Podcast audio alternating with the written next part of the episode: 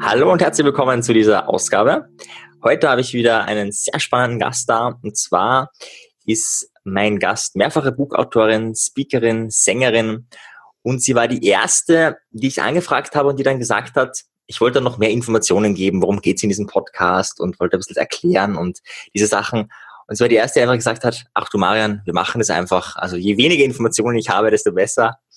So ganz im Sinne von, ja, dann wird es einfach spontan, dann wird es natürlich, dann wird es authentisch. Und das ist auch so ihr Markenzeichen. Sie ähm, spricht natürlich frei, das ist klar, aber auch spontan. Also das, was auf der Bühne jetzt passiert, das ist dann das Relevante. Und die meisten werden es wahrscheinlich schon erraten haben. Es geht um Isabel Garcia. Hallo Isabel. Hallo, ich freue mich total dabei zu sein. Sehr schön.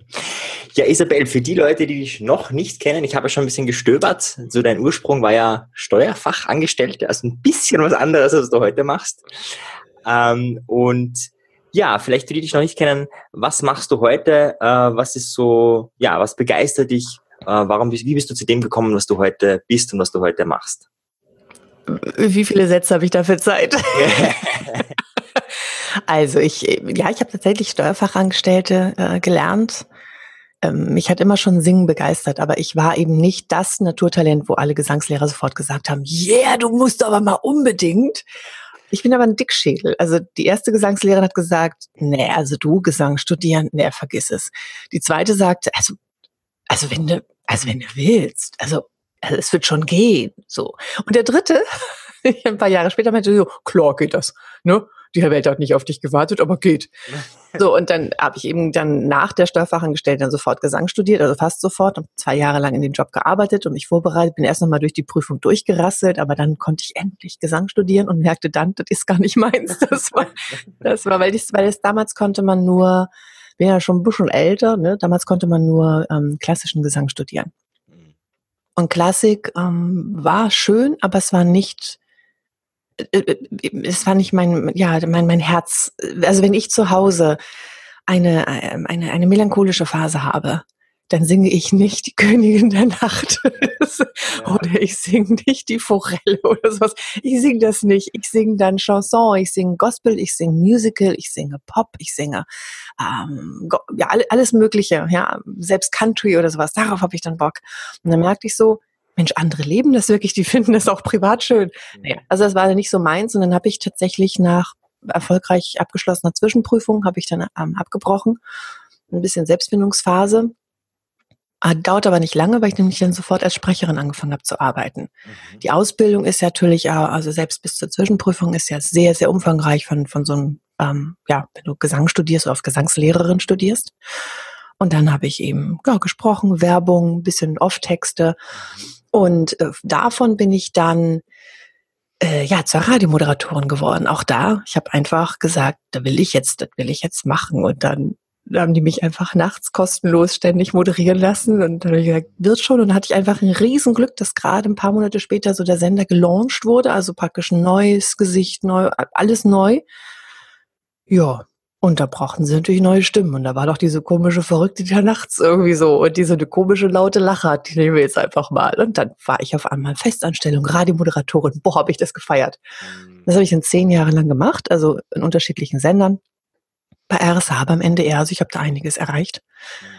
Ähm, aber dann wurde Radio, zumindest bei den Sendern, bei denen ich war und auch die, die ich hier so im Norden höre, es gibt natürlich noch ein paar andere, aber die meisten, die das war eher ein Sprecherjob als moderieren. Also mhm. moderieren, das empfand ich das, was wir jetzt machen. Ja? Mhm. Dass ich auch mit einem Hörer mal Zeit hatte und sagte, bis wir noch darüber reden konnte, was der Gewinn jetzt mit ihm macht oder ähm, wie schön er seine Ecke da findet, wenn er, keine Ahnung, ne, wenn wir so ein bisschen Lokalpatriotismus betreiben das war, nee, nee, nee, nee, nee, muss ja alles aufgezeichnet werden, muss das und Isabel übrigens beim Show-Opener, also am Anfang der Sendung, da machst du bitte dies und erwähnst du das und dann musst du noch dies erwähnen und das erwähnen und das und denk dran ganz authentisch, ne? Wo ich denke so, ey, Leute, das ist, äh, da habe ich keinen Bock mehr drauf, das bin ich nicht. Mhm. Naja, und dann bin ich da eben nach zehn Jahren habe ich eben so ein bisschen geguckt, was kann ich denn noch machen, habe mich zur Diplomsprecherin ausbilden lassen in Wien. Mhm. Oh, ja, bei der Tatjana Lackner in der Schule des Sprechens. Mhm. Ähm, habe dann sogar damit Auszeichnung bestanden. Mhm. Obwohl das also, also ich weiß nicht, wie es heutzutage ist, ob du auch schon mal warst, aber ähm, das war schon anspruchsvoll. Also eine riesen Jury so mit, ich weiß gar nicht, sechs, sieben Leuten so von, die schon 40 Jahre beim Burgtheater und sowas waren oder oder beim beim Fernsehen oder Radio und sowas und ich so, aber ich habe es geschafft. genau. Und dann habe ich mich noch ähm, Genau, dann habe ich ein paar Trainings gegeben, also nachdem ich das gemacht habe, weil ich wollte einfach auch so ein bisschen mehr auch über Körpersprache und sowas, und das wusste ich ja nicht. Also was ich wusste eben, ich wollte also Trainings geben, ich wollte anderen Menschen wieder helfen mit dem Reden, weil ich das beim Radio gemerkt habe, dass ganz viele ja überhaupt gar kein Stimmtraining, gar keine Atemtraining, überhaupt nichts haben. Mhm. Äh, überhaupt gar keine Ausbildung, selbst beim, beim NDR nicht. Also ja, die, die ganz alt eingesessen ist, aber die, die neu dazustoßen häufig, die bekommen kaum etwas, also sehr wenig. Vielleicht eine hochdeutsche Aussprache, aber wie kriege ich die Stimme in den Körper, wie, hm. ja, wie atme ich vielleicht einigermaßen, wenn ich mit ruhig bin oder, oder, oder.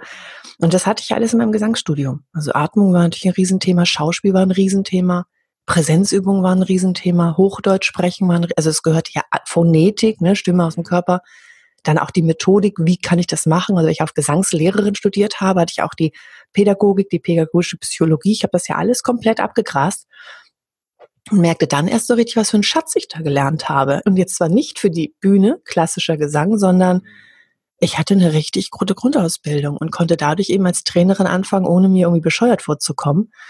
Ähm, und ich will jetzt nicht auf andere zeigen und sagen, du bist bescheuert, aber ich finde es manchmal ein bisschen grenzwertig, wenn irgendjemand mal eben kurz was gelernt hat und dann sagt, jetzt doktor ich mal an anderen Menschen rum, ich habe ja hier Hypnose oder keine Ahnung, NLP irgendwas gelernt oder, ne, oder Rhetoriktechniken und mhm. mache ich jetzt hier Schlagfertigkeiten. Dann arbeiten die mit Menschen und haben teilweise keinen blassen Schimmer, was sie da machen und was sie anrichten.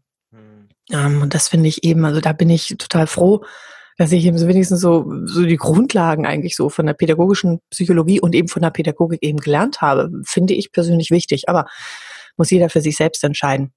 Insofern habe ich dann eben angefangen zu unterrichten und hatte da wahnsinniges Glück, ich als Radiomoderatorin, dass ich dann ein Jahr später von meinen offenen Trainings, die ich dann eben gemacht habe, dann schon die ersten Unternehmen hatte. Ich hatte die Sparkasse, ich hatte dann Bertelsmann, ich hatte, also das ging relativ schnell, äh, war ich ganz weit oben und habe also ganz, ganz viele äh, tolle Menschen dann eben gecoacht und mit denen gearbeitet, mich mal weiter fortgebildet, bin auch Hypnotiseurin mittlerweile ich praktiziere es nicht, aber ich fand es unglaublich spannend, diese Ausbildung zu machen, was sich so im Gehirn so abspielt.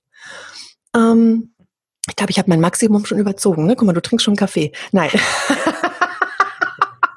Das ist ein äh, Zeichen von Entspannung und ah. ja. Und was, was war dann? Genau, dann habe ich als Trainerin gearbeitet. Ähm, irgendwann merkte ich auch, es ist echt zu viel. Ich habe so viele Anfragen bekommen. Es soll jetzt gar nicht eingebildet klingen, aber es ist ja ein Persönlichkeitstraining. Stimmtraining ist ein Persönlichkeitstraining. Mhm. Und ähm, ja, weiß ich, ich arbeite ja nicht nur an der Stimme. Was ist, wenn der Mensch irgendwie seinen Körper nicht spürt aufgrund von irgendwelchen Blockaden? Was ist, wenn, wenn irgendwelche Glaubenssätze von früher irgendwie dagegen, so ein Mädchen ist eben niedlich und hat einmal eben keine tiefe Stimme oder, oder also kann zigtausend Dinge haben. Ähm, natürlich grenze ich immer ab, wenn ich merke, oh, das ist jetzt, das, da müsste jetzt jemand in der Therapie gehen. Ne, das ist mir auch schon passiert. Aber bis dahin ist es ja ein weiter Weg. Und da sage ich dann eben, fang an, dich selbst zu mögen. Also jetzt nicht so simpel, ja, aber es geht eben auch alles in diese Richtung. Mhm. Sich selbst kennenlernen, sich selbst wahrnehmen, wer bin ich, wie, wie klinge ich normalerweise, wer will ich sein, aber wer bin ich im ersten Schritt, so der Ist-Zustand. Das ist ein Persönlichkeitstraining. Die Leute gehen immer so rein, denken, jo, ich lerne hier mal Handwerkszeug und kommen raus und denken, oh Gott, das war ja Persönlichkeitstraining, aber cool. Mhm. Ähm, und das habe ich dann eben sehr erfolgreich gemacht, weil irgendwie das wohl ankam, meine Persönlichkeit. Da merkte ich eben, ich allein komme da nicht gegen an, wollte andere Trainer mit einstellen, aber die wollten immer nur mich. das ist toll. Mhm. Sehr schmeichelhaft, aber dann komme ich natürlich, wie soll ich, wie soll ich so Riesenunternehmen wie Pick und Kloppenburg und Hugo Boss und, und wie soll ich die alle unter einen Hut kriegen, nur ich als alleine, wenn die mich dann für alle Bereiche haben wollen. Das war ein bisschen schwierig und insofern habe ich dann die offenen Trainings sein lassen, habe nur noch ähm, Inhouse-Trainings gemacht, merkte aber auch da, das ist fast zu viel. Das Blöde ist, wenn ich dann absage, wenn, oder nicht absage, wenn ich aber einzelnen Trainings sage, dazu habe ich keine Zeit, suchen die sich natürlich jemand anderen. Und dann können sie diesen anderen natürlich auch dann für alle anderen Trainings nehmen. Also es war absehbar, dass das doof ist. Dadurch, dass ich so gut ankam und aber irgendwann anfangen musste abzusagen, wäre es so gekommen, dass ich irgendwann weniger Jobs gehabt hätte. War irgendwie total paradox. Und habe ich so gehört, dass es Speaker gibt. Also ich habe dann mein erstes Hörbuch rausgebracht dann rief mich jemand an und meinte, Mensch, ein Hörbuch ist ja gut, wie hast du es denn geschafft? Irgendwie ständig hier, bei iTunes war ich, glaube ich, drei Monate auf Platz eins und nicht bei Wirtschaft, sondern auf Platz eins, also insgesamt. Das ist ja mein erstes, mein erfolgreichstes Hörbuch, derzeit das erfolgreichste Rhetorikhörbuch in Hamburg, oder Quatsch, in Hamburg, in Deutschland. In Hamburg wäre auch nicht schlecht. Also in Hamburg durch Nummer eins, ne? Und ich habe keinen blassen Schimmer, wie ich das geschafft habe. Spannend. Aha. Aber das war eben, das war eben mein erfolgreichstes. Und da war ich vor Happe Kerkeling, vor Hirschhausen damals, äh, Happe Kerkeling mit seinem Ich bin einmal weg und so weiter. Und ich habe eben, ich habe ganz oben vor den Krimis, Brigitte Krimis waren damals der Renner, ich war ganz oben und, und monatelang und bei Amazon, bei iTunes, überall, keiner kriegte mich da weg. Und ich habe nichts gemacht, kein Marketing, kein gar nichts. Ich, also ich habe dann bloß einfach mal ein paar Zeitungen geschickt und bin dann mehrmals ausgezeichnet worden, so vom MDR, Hamburger Abendblatt und so weiter. Aber das war ja jetzt nicht viel Arbeit. Also das rechtfertigte nicht den ersten Platz, denn das wird sicherlich ein Hirschhausen auch gemacht haben, würde ich mal sagen. Und da wurde ich eben angerufen, wie hast du das geschafft? Und ich dann eben ganz ehrlich, keine Ahnung. so, und dann kam eben so als Antwort, sag mal, warum bist du eigentlich keine Speakerin? Ich so, was? Ja, Speakerin. Ich war, was, was, ist denn das? Was ist eine Speakerin? Was macht denn sowas? Was soll das? Ja, und dann ähm, wurde mir eben so gesagt, was denn eine Speakerin ist. Und dachte ich, ey, das ist ja geil. Es war so, ich habe so viel gearbeitet, teilweise sieben Tage die Woche, dann noch zwei Nächte durch, um meinen ganzen Büroraum noch irgendwie hinzukriegen, weil ich einfach so viel zu tun hatte. Und dann kommt da jemand und sagt, wenn du eine Stunde einen Vortrag hältst, bekommst du das Dreifache, ne? Und musst du dann weniger arbeiten, dachte ich, das ist geil, das nehme ich. Vor allen Dingen, weil ich vorher auch schon Vorträge gehalten habe. Ich habe das ja geliebt. Ich hatte ja auch als Radiomoderatorin teilweise auch Bühnenmoderation gemacht. Ich war das ja gewohnt. Und als Sängerin habe ich ja auch auf der Bühne gestanden. Für mich war die Bühne ja was Normales. Eigentlich viel normaler als Radio. Also so wie hier jetzt auch. Mhm. Ähm, ich, ich habe ja kein, ich, ich sehe dich jetzt, ne, weil wir uns jetzt eben auch über, über Zoom eben anschauen, aber mhm. ähm, beim Radio sehe ich nicht meine Zuhörer. Ich bekomme alle paar Wochen danach vielleicht mal einen Fanbrief. Aber beim Publikum, wenn die vor dir stehen, das ist einerseits das Beängstigende, aber andererseits das richtig Geniale. Ich kann sofort drauf eingehen. Und das, was du eingangs gesagt hast, immer spontan. Ich mache es eben immer spontan von meinem Publikum abhängig. Das kann ich im Radio nicht machen. Da überlege ich mir, was ich sage. Weil ich ja keine Reaktion habe. Aber auf der Bühne fange ich an und denke so, auch mal über Körpersprache reden. Natürlich habe ich da meine Highlight-Geschichten, alles gut und schön, aber wenn ich merke, das Publikum will das nicht, dann gehe ich zu einem ganz anderen Thema. Oder ich wechsle auch komplett den Vortrag. Also, was heißt wechseln? Ich habe kein Schemaprogramm. Ich weiß, bevor ich auf die Bühne gehe, nicht, worüber ich reden werde. Mhm. Und das ähm, finde ich sehr wichtig und auch sehr schön. Und so bin ich habe das schon sehr, sehr häufig gemacht vorher. Ich wusste aber nie, dass man dafür Geld nehmen kann. Also nicht wirklich. Weil ich so dachte, das ist doch Spaß. Also ich meine, dafür muss man doch Geld, dafür bekommt man doch kein Geld oder für Spaß wird man nicht bezahlt. Ich meine, Trainings geben, das ist Arbeit, dafür werde ich zurecht bezahlt. Aber Vortrag halten, haben die immer gefragt, was nehmen Sie denn? Sag ich, ja Gott, Fahrtkosten, ne? dann habe ich so ein paar hundert Euro abspart, weil ich dachte so, ja, so und so viel nehme ich pro Tag als Trainerin, das muss ich ja dann so ne, acht ja. Stunden da, eine Stunde hier, da muss man runterrechnen. Mhm. da blieb nicht viel übrig. Und dass man da das Dreifache kriegt, das war mir nicht bewusst. Ja, ja nee, also da habe ich mich mal schön unter Wert verkauft, aber dann habe ich da eben durchgestartet, dann habe ich eben, ähm, ja, äh, wirklich komplett dann das Trainieren komplett, fast komplett sein lassen. Nur noch für Stammkunden mache ich das. Also ich nehme auch ab und an neue Kunden, aber ich habe vielleicht 10, 20 Trainingstage im Jahr. Also Training ist wirklich Minimum. Ähm, und dann halte ich jetzt eben Vorträge und finde das total cool, so durch Deutschland, Österreich, äh, Schweiz zu reisen und, äh, und einfach Vorträge zu halten. Und Wobei ich aber auch jetzt merke, so Trainings sind natürlich schon eher meine Komfortzone. Acht Leute vor mir haben ist was anderes und mit denen arbeiten und sie wirklich weiter begleiten, als auf einmal vor ein paar hundert Leuten zu stehen. Da ich eher so der schüchterne, introvertierte Typ bin, ist das für mich schon eine Riesenherausforderung, da vorne zu stehen und zu sagen, yeah, ich rock hier mal die Bühne. Also es gibt ja die Kollegen, die das wirklich sagen, es ist mir egal, wofür ich auf die Bühne stehe, aber Hauptsache ich stehe auf der Bühne, weil ich so geil bin. Und das ist toll. Ich bewundere dich für dieses Selbstvertrauen. Und ich denke immer so, was ist, wenn ich nicht gut genug bin? Und was ist, wenn die mich doof finden? Und was ist, wenn ich, wenn mir spontan nicht die richtigen Sachen einfallen? Was mache ich denn dann? Ja, und dann ist es eben so, wenn bin ich eben auf der Bühne und wenn ich nach 10, 12, Viertelstunde, Minuten so ungefähr merke, ich habe die, dann ist alles gut. Also dann funktioniert es und dann habe ich auch wahnsinnig viel Spaß und dann lachen wir gemeinsam oder auch mal nachdenklich, wenn ich einen nachdenklichen Vortrag habe. Ähm, und dann habe ich wahnsinnig viel Spaß. So, im Prinzip bin ich also immer noch Rednerin, habe jetzt mittlerweile meine Trainings, weil viele gesagt haben, hm, ich kann kein Training mehr machen, weil ich die offenen Trainings ja nicht mehr gebe, habe daraus so ein ähm, Online-Akademie-Konzept gemacht, ähm, mehr so ein Blended Learning, ne? Blended so, ne? Isabel zu Hause, Isabel im Internet ähm, und eben auch Isabel bei einem Training. Also es gibt so ein Online-Training mit 130 Lerneinheiten und dann gibt es Webinarkonferenzen, wo Leute mir Fragen stellen können live? Und es gibt eben Präsenztage, wo sie dann live da sind und wo ich dann eben das, was sie gelernt haben, eben überprüfe, aber eben nicht von allem anfange. Denn also manchmal bin ich im Training, bekomme einen Tag lang 20 Leute und dann soll ich denen mal alles beibringen, wo ich so denke, wenn die die Atmung noch nicht können, wo soll ich denn dann mit der Stimme anfangen? Mhm. Und wieso sollte ich denen erzählen, was das Vier-Ohren-Modell ist? Oder, gut, darüber rede ich eh nicht so, aber mhm. Konflikte, warum sollte ich darüber reden, wenn die noch nicht mal diese Basis, wenn die komplett fehlt? Und bei diesem Online-Training bekommen sie eben alles, können dann mehr oder weniger alles und dann kann ich darauf aufbauen. Und das finde ich total cool. Dann habe ich einen eigenen Buchverlag gegründet. Also mein erstes Hörbuch kam auch in meinem Buchverlag raus. Ich habe mittlerweile, glaube ich, sieben Hörbücher geschrieben über Kommunikation, die ich Redereihe, aber auch ich kann auch anders. Und äh, drei Bücher veröffentlicht und sitze jetzt gerade an Nummer vier und fünf. Genau, dazu, dazu kommen wir später noch. Also das äh, soll gegen Ende das äh, Highlight werden. Bin schon sehr gespannt. Äh, ich würde äh, vorher noch interessieren, also du hattest ja jetzt wirklich einen, einen längeren Weg dorthin. Also ich habe so das Gefühl, jetzt Speakerin und Trainerin, das ist so deins. Aber das waren ja viele Schritte davor noch, was du auch gemacht hast, wobei das ja auch irgendwie aufbauend war. Mich würde interessieren, ganz früh, also als Kind, was wolltest du da werden? Was war da so dein Traumjob? Ich wollte ganz gerne im Tierheim arbeiten. Ich wollte mit Tieren arbeiten. Ich wollte, ich, ich war ein Fan von Hunden, überhaupt von Tieren. Ich habe Fliegen trocken gepustet. Ich war sogar ein Fan von Insekten. Also jetzt nicht wirklich von Spinnen, das gebe ich zu, aber ich, ich habe Fliegen, wenn, weißt du, wenn die so, wenn die so nass geworden sind und dann nicht mehr fliegen konnten, dann habe ich die so auf der Bank draußen und dann habe ich so habe ich ein kleines Mädchen da gesessen die fliegen dann und wenn dann wieder, wenn sie so äh, sich gerüttelt haben und dann die Fliegen, okay. die, die Flügel dann wieder ohne Wasser waren und sowas, dann konnten sie wieder losfliegen und ich gesagt, yay. Ja, ich bin so ein ich habe was ähnliches gemacht, allerdings äh, ging es bei mir schlecht. Also ich habe Libellen, die nicht mehr fliegen konnten, äh, zu trinken gegeben, Wasser. Und ich dachte halt, die trinken so wie Menschen, also wirklich so einige Sekunden. Ja. Naja, sie sind oh. gestorben, weil sie oh. besoffen sind, ja. Ah, ja, das ist dramatisch. Ja, das ist schon, also Marian, das ist schon irgendwie, weißt du, so der, der Tierquäler. Ich wollte das ja gar nicht, ja. Ich bin auch vegan geworden. Ah, gut, gut, ja. Nee, äh, wechseln das Thema. Ähm, okay, also Tier, Tierheim, oder nicht Tierheim, sind äh, Tierhelferin.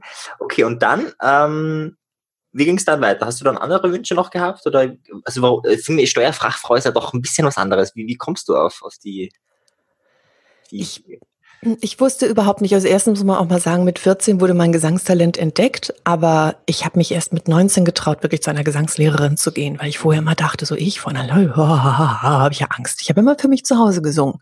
Mhm. Das habe ich immer gemacht, aber eben nicht vor anderen. Mhm. Ähm, naja, und, in, und insofern diese künstlerische Laufbahn stand mir gar nicht zur Verfügung, weil ich so dachte, da bin ich ja nicht drauf gekommen, dass irgendjemand mich gut finden könnte. Das hat mich ja auch niemand wirklich gehört. Ja, das mhm. wusste ja kaum einer ähm, selbst wenn ich da im Chor gesungen habe oder sowas. Aber dann dachte ich, ja, ist ja Chor, also ich alleine im Leben nicht. Ähm, insofern, das tat sich noch nicht so auf. Und mit Tieren fand ich zwar toll, habe ein Praktikum gemacht im Tierheim, aber dann merkte ich so, oh, ich glaube, ich würde alle Tiere retten wollen, nach Hause nehmen wollen. Das ist auch nicht irgendwie so prickelnd.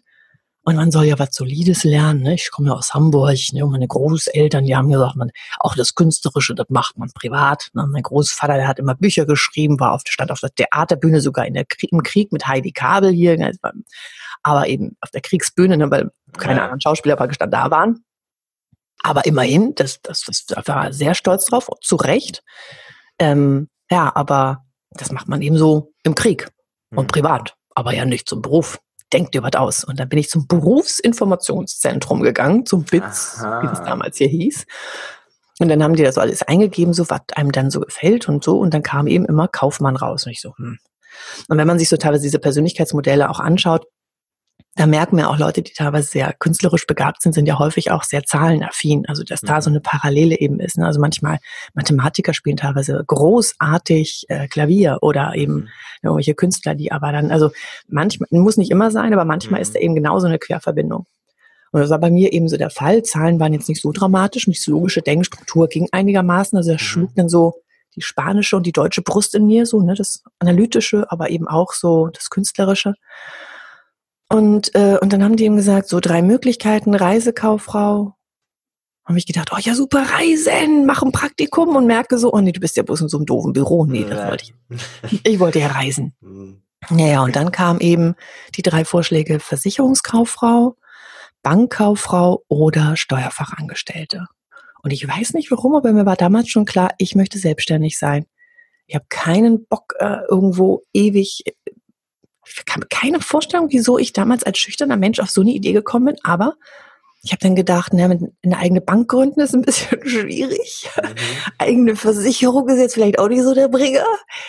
Äh, und nicht so leicht realisierbar, aber ich dachte ja, Steuerberater, das geht einfach ich lerne das, ich lerne Steuerfachangestellte, dann mache ich noch irgendwie Zusatzausbildung oder Studium oder was auch immer, ja, und dann bin ich eben Steuerberaterin und damit kann ich dann eben selbstständig arbeiten. Das fand ich sehr, sehr cool. Weil ich dann die romantische Vorstellung halt Haus, ganz viele Hunde, ja, damit wir das wieder reinkriegen. und ich singe in diesem Haus auf dem Land und keiner hört mich und ich bin eben Steuerberaterin. Das war so mein Wunsch, das fand ich mhm. cool. Und deswegen habe ich das gewählt. Deswegen ist es auch sehr schlau, dass ich mittlerweile selbstständig bin, denn genau daraufhin habe ich immer hingearbeitet. ja. Nicht als Steuerberaterin, ja. ja. Aber ich, es ist großartig, ähm, dass ich das gemacht habe. Mhm. Ich, ich konnte natürlich, als ich dann zwischenzeitlich mal ähm, in meinem Unternehmen, gerade als ich von Radiomoderation zum Unterrichten übergangen bin und dann natürlich gleich gesagt habe, so, ich buche mir hier mal in der schönsten Ecke 200 Quadratmeter und ich mache mal dies, das, jenes, äh, merkten natürlich dann meine Finanzen, das geht so nicht. Und da brauchte ich einen Kredit und da konnte ich wenigstens einen Businessplan schreiben oder ich war in der Lage, meine eigene Buchhaltung zu machen und meine eigene Steuererklärung und ich war einfach für vieles einfach in der Lage. Ich habe nicht irgendwie auf einmal gesagt, ha, oh Gott, das böse Finanzamt, das will von mir Umsatzsteuer haben, oh wie bös, bös, bös, bös. Nee, das war mir natürlich klar, dass ich sowas zurechtlege und so. Also insofern ist das gar nicht schlecht. Ich finde es ganz lustig, dass du sagst, mein Lebenslauf wäre irgendwie so schlau. Es äh, null aufeinander aufbauend, mhm. immer auf der Suche, nie wissend, was ich will. Aber das mhm. Geile ist ja zurückblickend, sieht das Macht immer runter. Ja, ja, ja, ja, Aber im Endeffekt bin ich von Steuerfachangestellte zu, ich will singen. Ich habe ja auch einen Gesangswettbewerb dann gewonnen mhm. mit 24 und habe dann eben studiert da dachte ich, werde Sängerin. Und dann dachte ich, was mache ich denn jetzt? Also habe ich dann irgendwelche Telefonanlagen Werbung gesprochen, aber wusste ich, damit kann ich nicht mein Geld verdienen. Mhm. Dann dachte ich, Synchronsprecherin, klappt aber nicht, dann, weil ich dafür eine Schauspielausbildung gehabt, gebraucht hätte. Und dann habe ich eben ganz viel, also das war eigentlich so häufig per Zufall. Also auch gerade Sprecherin bin ich jetzt per Zufall geworden, weil ich zu Hause saß, ich habe mir eine Auszeit genommen, wollte ja nicht mehr Gesang studieren und dann gab es damals so eine Flirt-Zeitschrift. Mhm. Und in dieser Flirt-Zeitschrift, da konnte man sich dann auch mit so einem Code in so einer Telefonanlage die Stimme des Mannes anhören. Ich so gedacht, ja, Stimme ist ja wichtig. Ich und meine Freundin saßen zusammen, wir hatten einen heißen Spaß da auf dem mhm. Fußboden, blätterten durch die Zeitschrift und sagen, mal gucken, wie die Stimme von dem klingt. Und dann habe ich da angerufen und dann kam so eine Telefonstimme und dann sagte die so eine, so eine auf Band, ne? Und dann sagte die, schönen guten Tag. Wenn Sie vielleicht auch mal so eine Anlage besprechen möchten, drücken Sie jetzt bitte auf eins. Und ich so, ja klar, eins. Und das war der Beginn meiner Sprachkarriere. Weil ich dann in der ersten Kartei drin war und er sagte so, ja klar. Und dann sagte er, gut, kommen Sie mal her, sprechen Sie mal ein bisschen was. Und dann habe ich ein bisschen was und die so, ach ja, ist ja ganz okay. Und dann habe ich Werbung im Radiosender gesprochen und hat der Radiosender gesagt, oh, die Stimme ist okay. Sag ich, oh, ich will Radiomoderatorin werden. Nee. Aber ich hatte ja schon den Kontakt. Allein einfach so zum Radiosender gehen, hätte ja nicht geklappt. Ich habe also einfach hm. über eine Flirtzeitschrift, war ich Sprecherin und über die, über das Sprechen war ich auf einmal beim Radio und also das ist schon ein bisschen verrückt. Mhm. so roter Faden ist das gar nicht. nicht ja. Also so im Sinne von ganz im Hier und Jetzt leben, das Leben wird vorwärts gelebt und, und rückwärts verstanden, so in dem. Ja, okay. Mhm. Genau so. Und deswegen, ich verstehe manchmal, dass natürlich manche sagen, oh Gott, ich habe so einen Respekt, was ist, wenn ich eine Auszeit nehme? Mhm. Wie sieht denn das im Lebenslauf aus? Und ich kann nur sagen, bei mir interessiert niemanden mehr Lebenslauf. Hm. Die merken, was ich kann und die wollen mich dann haben. Aber die fragen mich nicht nach irgendeinem Lebenslauf. Selbst wenn ich jetzt nochmal sagen würde, ich würde irgendwo gerne fest angestellt sein. Die würden mich nicht danach fragen. Was für ein Schwachsinn. Mhm. Also, es kann natürlich ganz häufig wichtig sein, um Gottes Willen. Ich will jetzt nicht sagen, macht einfach, was ihr wollt. Aber rückblickend kann man irgendwie auch immer einen roten Faden spinnen. und, und, und, tatsächlich ist Rednerin jetzt etwas, was ich sehr cool finde, weil es so alles vereint. Also wenn ich auf mhm. der Bühne bin, schauspielerisch ein bisschen, ich habe da total Spaß dran. Mhm. Das ich habe total viel Spaß an Humor, das kann ich auch auf der Bühne machen, bringen die Leute zum Lachen. Ich bin die Expertin, also die Trainerin, was ich auch wahnsinnig gerne mache. Mhm. Ich bin die Moderatorin, weil ich spontan auf Dinge eingehe. ähm, und singe auch ein bisschen auf der Bühne. Also ich, ich bringe alles eben auf diese Bühne rauf und deswegen finde ich das, also diesen Beruf tatsächlich sehr, sehr spannend. Mhm. Aber das mhm. allein wird mich nicht erfüllen. Also ich begleite eben gerne Menschen, also entweder über so ein Jahr trainiere, dass ich so ein paar Leute habe, mhm. die ich mhm. ein Jahr lang begleite oder diese mhm. Online-Akademie, weil ich einfach gerne ach Gott, pathetisch, die Welt immer so ein bisschen besser machen möchte. Ich möchte gerne, dass die Leute sich wohler fühlen in der Kommunikation. Mhm. Und sehr spannend du hast ja gesagt, du bist, äh, würdest dich introvertiert einschätzen? So wirkst du jetzt gar nicht, ja. Wobei ich ja schon auch äh, Stefan Lanzil interviewt habe und der genau dasselbe von sich behauptet, ja. Ich weiß noch nicht, ob er beide lügt oder wie das ist. Also ich glaube das schon, aber ähm, es ist ja doch nochmal eine andere Hürde, als wenn jetzt so ein typischer extrovertierter Mensch, der, der, der liebt es ja im Rampenlicht, der kriegt ja Energie im Publikum und oder generell bei Menschenmassen und wenn er alleine ist, ist ja eher das Gegenteil. Ähm, wie sind da so? Es gibt ja viele, die auch introvertiert sind oder trotzdem diese Ziele haben. Was würdest du da Menschen auf dem Weg für Tipps geben oder vielleicht wie war es für dich ähm, an, an Stolpersteinen, an Schwierigkeiten durch diese introvertierte Einstellung oder ja? Ich glaube, niemand ist nur introvertiert oder nur mhm. extrovertiert. Ich glaube eben, dass wir alle alle Anteile in uns drin haben. Und natürlich habe ich auch extrovertierte Teile. Also ich gebe zu, dass ich eine leichte narzisstische Ader habe und dann auf der Bühne stehe. Also jetzt, ich hoffe im positiven Sinne, mhm. aber dann so denke so, ja, ich stehe hier, bewundert mich. Also auch das kommt manchmal raus und dann kommt der introvertierte Teil wieder und sagt so, Isabel, man soll doch nicht eingebildet sein. Engelchen und Teufelchen so auf meiner Schulter. Ja, okay. Ähm, aber der Teil eben, dass ich ja, dieser, Intro, also es wird ja hauptsächlich gesagt, der Unterschied, also wenn man so grob wissen will, was man hauptsächlich auslebt, wie tankst du Energie? Also wenn ich jetzt einen mhm. ganz langen Trainingstag oder eine volle Woche hatte, mhm. tanke ich Energie, indem ich zu Hause bleibe, introvertiert, oder mit dem ich mit besten Freunden treffe oder sowas, oder gehe ich raus, weil ich die, das Bad in der Menge brauche und tanke da Energie. Und da kann mhm. ich nur sagen, ich allein zu Hause. Mhm. Definitiv. Oder eben mit meinem Lebenspartner oder, ne? Also, mhm. aber ich mit guten Freunden im kleinen Kreis zu Hause, früher noch, als also vor eineinhalb Jahren mein Hund noch gelebt hat, ich mit meinem Hund rausgehen. Ungeschminkt, mhm. einfach nur, so wie jetzt, ne? Aber eben einfach, einfach rausgehen. Ich alleine, ähm, um wieder Energie zu tanken. Und ich tanke Energie in der Stille. Ich habe es gerade letztens eben gehabt, ähm, gerade gestern habe ich mich mit jemandem unterhalten, ähm, der mich schon eine ganze Weile kennt und der nie verstanden hat, warum ich sage, dass Trainings manchmal für mich anstrengend sind. Und zwar sind die anstrengend, weil ich so hochsensibel bin. Wie gesagt, ich fühle mich in andere rein. Ich lasse die anderen Menschen in mich rein. Denn wenn ich irgendwie spüre bei meinem Gegenüber, ähm, auch mir völlig egal, ob es jetzt esoterisch klingt, meine ich es gar nicht, aber ich, ich, ich, ich habe da einfach ein Talent. Ich spüre diese Menschen und und wenn ich dann spüre, ich merke meine Beine nicht, weiß ich genau, mein Gegenüber spürt seine Beine gerade nicht. So kann kein mhm. Volumen in die Stimme reinkommen. Mhm. Ich, diese Leute, ich, ich lasse deren Energie in mich rein. Mhm. Oh, okay, sorry, da ist gerade ein Postler oder so. Ich bin sofort wieder da. Ja. Sorry, sorry. Oh Gott. Oh.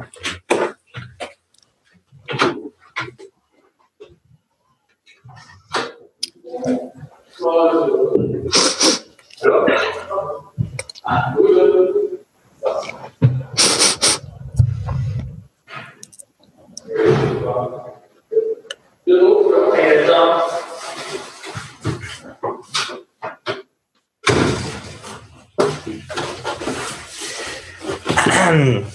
Kein Problem, ich mache einfach da weiter, wo wir waren. ja, genau. Also ich lerne dazu, Samstagmorgens kommt die Post. Keine Interviews Samstagmorgens. Alles gut. Gut. Also wenn ich, wenn ich in Trainings bin, ich lasse die anderen Menschen praktisch in mich rein. Ich, ich lasse das zu und deswegen zum Beispiel esse ich auch an solchen Tagen häufig nicht. Denn wenn mein Körper mit sich beschäftigt ist, mhm. kann ich nicht die Energie von den anderen fühlen. Dann kann ich praktisch nicht in die, in die reinkriechen, klingt so blöd, aber ne, also ich kann die mhm. nicht so erspüren. Ähm, und, und das ist es eben. Ich, ich, ich erspüre deren Energie. Ich muss mich jetzt nicht schützen. Nein, um nein, nein, nein, nein, nein, um Gottes Willen. Nee, nee, so nicht. Aber ähm, es ist eben einfach so, dass, ähm, ja, wenn, wenn ich zum Beispiel auf irgendeinem Training bin und ich unterhalte mich eben so ein paar Minuten mit irgendjemandem oder der sagt, schildert mhm. mir einen Fall. Ich mache das ja auch nur dann, wenn ich gerade einen Auftrag habe, also mhm. im Training. Wenn ich jetzt so durch die Gegend gehe, mache ich das jetzt nicht ständig. Mhm. Ähm, Das ist eine aber, sehr intuitive Vorgehensweise dann auch. Schon, aber ich weiß eben, dass ich das spüren kann. Und insofern mm. muss ich mich natürlich in, bei der Bahn oder sowas, ich muss mich schützen, denn ich spüre das alles. Mm. Ich spüre die Traurigkeit von der Dame, die neben mir sitzt. Oder ich mm. spüre die Verzweiflung von jemandem, der, der gerade genervt ist, weil er sich auf irgendwie Arbeit konzentrieren will und im Abteil ist es so laut. Ich spüre das alles. Und es geht in mich rein und, und, und ich hatte früher dann mal, weil ich, weil ich äh, schon fast in Burnout nicht, aber ich war, das war oh, zu viel. Mhm. Und da habe ich mir eben so Hilfe geholt, so von Mentaltrainern, die immer gesagt haben, so du musst abends aber auch immer wieder die Energie von den Leuten rauslassen, denn sonst mhm. ist es zu viel. Mhm. Ich habe Deswegen achte ich auch so sehr darauf, mit welchen Leuten ich Kontakt habe, mit welchen Menschen ich auch zum Beispiel ähm, Podcasts aufnehme. Mhm. Also ja, klar, ich wollte von dem Inhalt nicht so viel wissen von dir, aber ähm, du warst mir eben sympathisch. Mhm. Und, äh, und ich habe gerade vor zwei Tagen habe ich jemandem abgesagt und gesagt, mhm. nee, es ist und nicht gegen dich, sondern es ist nicht mhm. dasselbe Wertesystem. Ich will seine Energie nicht in meinem Körper drin haben. Mhm. So, und wenn du das eben bedenkst, ich ständig draußen bin und ständig das in mir drin habe und nicht einfach nur so analytisch rangehe mhm. und vielleicht ein bisschen mitfühlend bin, sondern ich bin wirklich drin und dabei und, und, und spüre dann von diesen 20 Menschen, also wenn ich auf die Straße gehe, ich spüre das alles, mhm. wenn ich nicht bewusst es abgrenze. Mhm. Und äh, das macht mich zu einer verdammt guten Trainerin einerseits. Mhm. Weil ich die Leute dann eben manchmal zur Seite nehme und dann äh, im Training und dann eben sage, irgendwelche Worte sage und sage, Mensch, da solltest du mal ein bisschen auf dich achten. Und dann fangen die häufig an zu weinen oder fast an zu heulen, weil sie merken, weil sie sich so gesehen fühlen. Mhm. Also auf einmal merken, Gott, wie, wie kann die mich so sehen? Wie kann die das? Und ich, ich habe natürlich nichts, ich weiß nichts von deren Vergangenheit, ich weiß gar nichts. Ich spüre bloß in diesem Moment, hat die vielleicht ein Problem mit Grenzen ziehen oder die hat das und das oder die sollte mehr auf mhm. sich achten oder der sollte mehr das und das machen. Ich spüre das eben einfach. Und das ist dann schon anstrengend, wenn ich da draußen bin. Ähm, und auch eben für Trainings. Deswegen bin ich auch heilfroh, auf der Bühne zu sein, denn das habe ich eineinhalb Stunden. Mhm, ja. Ich lasse die Leute auch nicht so nah mich ran bei ein paar hundert Leuten vor mir kann, kann ich zwar immer noch gucken, was wollen die so grob haben, aber ähm, ich bin jetzt nicht so, dass ich eins zu eins da so eintauche. Und ähm, was können also Menschen machen, die introvertiert sind? Die können natürlich auch auf die Bühne gehen. Und ich finde es eben wichtig, dass sie eben sagen, wenn sie hauptsächlich introvertiert sind, dass sie das auch bleiben und dass sie nicht sagen, ich muss jetzt extrovertiert werden, was mhm. ja ganz häufig kommt. Ja, den Trainings bekomme ich immer mal wieder Leute geschickt, wo dann gesagt wird, ja, ich soll Führungskraft werden, Frau Garcia, aber ich bin ja introvertiert, ich muss extrovertierter werden. Wo ich denke, was? Also bist, mhm. bist, du doof? Ich meine, also nicht doof, ja, aber ich meine, wir machen ja auch nicht aus dem Afroamerikaner einen Chinesen. Also das, mhm. warum sollte ich jemanden komplett drehen, nur weil er Führungskraft wird? In anderen Ländern, in skandinavischen Ländern, da leben die Leute diese, die Führungskräfte, dieses, dieses weiche und wertschätzende eher aus. Und in Deutschland, ich weiß nicht, wie es in Österreich ist, da leben wir eher so das Ellbogendenken. Da kommen die mhm. nach oben, die so, yeah, größer, schneller, weiter. Und das meine ich auch gar nicht böse. Die sind sehr überzeugend, sehr charismatisch, nur analytisch und so weiter diese starken männlichen Persönlichkeiten oder die Frauen, die diese starken männlichen Persönlichkeiten auch ausleben, in sich aktivieren, die mhm. kommen nach oben. Und diese weichen, diese mitfühlenden Seiten. Ich meine, ich kenne hier in Deutschland wenig Führungskräfte, die wirklich so, lass uns darüber mal reden.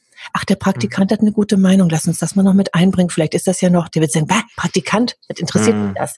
Und das ist zum Beispiel in den skandinavischen Ländern völlig normal da hat der Praktikant fast denselben Redanteil ähm, wie, wie die Führungskraft, weil das ja spannend ist. Der kommt ja neu ins okay. Unternehmen. Der hat ja den Blick von draußen. Mhm. Das ist also okay. komplett anderes Denken. Und insofern, es funktioniert. Und wir können natürlich den Anfang machen. Wir können sagen, okay, ich bin introvertiert und ich bin trotzdem Rednerin oder ich bin trotzdem äh, Trainerin und ich äh, bin trotzdem Führungskraft und ich bringe einfach eine neue Qualität da rein. Mhm. Irgendjemand muss ja den Anfang machen. Mhm. Aber natürlich ist diese introvertierte Person dann mit ganz vielen, wenn sie Führungskraft ist, mit ganz vielen Extrovertierten umgeben.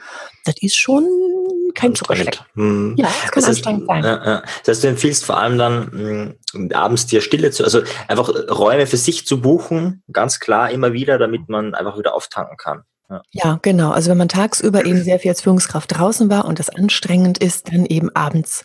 Man muss nicht zu Hause bleiben, aber eben irgendwo hingehen, wo ich nur mit meinem Freund, Lebenspartner, meiner Lebenspartnerin bin, wo ich äh, nur mit besten Freunden bin, wo ich einen geschützten Raum habe. Und das mhm. kann spazieren gehen sein, das kann vielleicht auch mal, ja, irgendwo in ein Restaurant, eine kleine gemütliche Ecke gehen, aber einfach eben nichts mehr, wo ich auf der Bühne sein muss und wo ich, wo ich im Bad der Menge bin.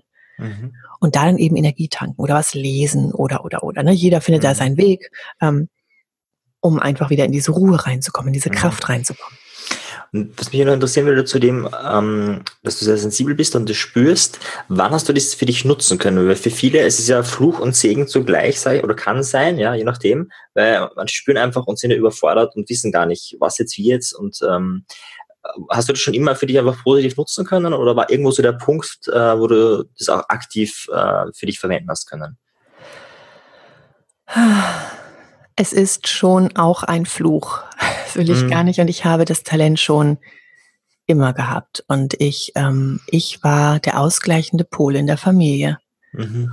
Und ich habe irgendwann als Teenager gemerkt, dass ich gar nicht weiß, wer ich bin. Ich weiß gar nicht, wer Isabel ist. Warum? Ah. Weil ich immer mhm. ausgleichender Pol war. Meine Eltern streiten sich, ich gehe dazwischen, ich gucke, dass ich die Aufmerksamkeit auf mich ziehe. Mein Großvater fühlt sich nicht so wohl, ich spüre das, das sieht ihm kaum einer an, aber ich spüre das. Also weiß ich, darauf steht der Opa, also mache ich das und das und so benehme ich mich. Hat der Opa Spaß mit der Isabel, mit der Enkelin und dann ist gut. Mhm. Ich war die ganze Zeit auf Arbeit. Die ganze Zeit permanent und, und das konnte ich als Kind natürlich noch nicht so greifen. Und äh, kein Wunder, dass ich mich ständig auch mit Büchern zurückgezogen habe, mich in andere Welten zurückgezogen habe, weil das natürlich sehr entspannt war, in einer anderen Welt zu sein. Mhm. Aber andere Menschen enttäuschen, keine Harmonie um mich herum haben, boah, so anstrengend. Und das ist ja blöd, denn es ist ja das normale Leben. Wir können nicht immer Harmonie haben. Es ist ganz wichtig, mal Grenzen zu setzen. Aber das ist für mich schon immer eine Herausforderung. Ich weiß es vom Kopf her und dass aber mein Herz damit kommt, das ist eben immer noch ein anderer Schnack. Und dass ich mich da nicht verliere, ist schon ne, dieses, dieses ähm, ja, es gibt ja so viele Menschen, die immer diese Harmoniesucht haben. Mhm. Das ist äh, schon schwierig, denn es, mhm. manche Dinge müssen auch einfach mal klar ausgesprochen werden. Ja. Und ich muss auch mal Grenzen setzen. Aber zum Beispiel, als ich dem einen abgesagt habe, gesagt habe, nee, wir machen keinen Podcast zusammen. Mhm. Ah, ja. Dann so, klar, mhm. das findet er natürlich nicht toll und irgendwo ist es bestimmt ein toller Mensch. Irgendwo. Aber das, was er nach außen zeigt, das will ich nicht. Das ist nicht meins, das will ich nicht. Und ich will auch nicht mit so jemandem zusammengebracht werden. Das, das so eine Assoziationskette, der und Isabel, das ist eins. Nee, ich nicht. Mhm. Und deswegen äh, musste ich Nein sagen. Ich mache es auch. Ich kann es mittlerweile ganz klar einfach auch sagen und abgrenzen und mich schützen. Das kann ich mittlerweile. Mein Gott, ich bin 48, ich krieg's hin. Aber innen drin ist die kleine Isabel und sagt dann so, oh mein, der ist jetzt bestimmt traurig. Mhm. Und insofern war ich immer schon auf der Arbeit und richtig nutzt. Ich habe es immer genutzt. Ich habe es genutzt, indem wir Frieden in der Familie hatten. Ich habe es mhm. genutzt, indem wir Frieden bei den Freunden hatten. Und ich habe aber dann irgendwann tatsächlich in jungen Jahren schon 16, 17, 18 war ich schon in der, fast in der Depression drin, weil ich, also jetzt nicht in Therapie, wobei ich sie schlimm finden würde, weil ich einfach nicht wusste, wer ich bin. Mhm. Und richtig bewusst wurde mir das, als ich beim Radio angefangen habe. Da haben die dann so, da bist halt nur das Mikrofon und da soll man ja man selber sein. Und ich so, ja, wer bin ich denn? Mhm. Wie, wie, wie, wie lache ich normalerweise? Wie, wie, wie, äh, äh, ich habe keine Ahnung, wie mache ich denn das? Mhm. Ähm, beim Singen konnte ich mich ja bei so einer Künstler, bei so einer künstlichen Arie, es ist ja Kunst, künstlich, konnte ich mich ja verstecken. Da war ja nicht mhm. Isabel auf der Bühne. Mhm, da war ja klar. die Mozart-Arie auf der Bühne, gesungen von dem Mund von Isabel oder dem Körper. Aber es war ja nicht Isabel. Mozart wird heutzutage so und so interpretiert. Basta. Gut, mhm. schön, mache ich. Ja. Aber beim Radio wollten die mich haben. Ich so, ja, aber wer bin ich denn?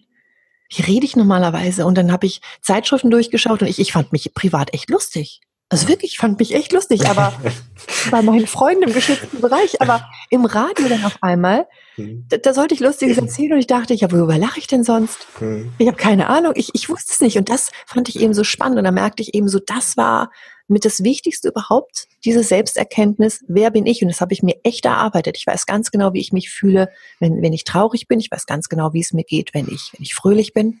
Mhm. Ich habe mich selbst bewusst wahrgenommen. Das ist ja die Definition meines Erachtens von Selbstbewusstsein. Mhm. Nicht irgendwie, bäh, ich bin die geilste Socke, sondern wer bin ich? Mhm. Selbstbewusstsein.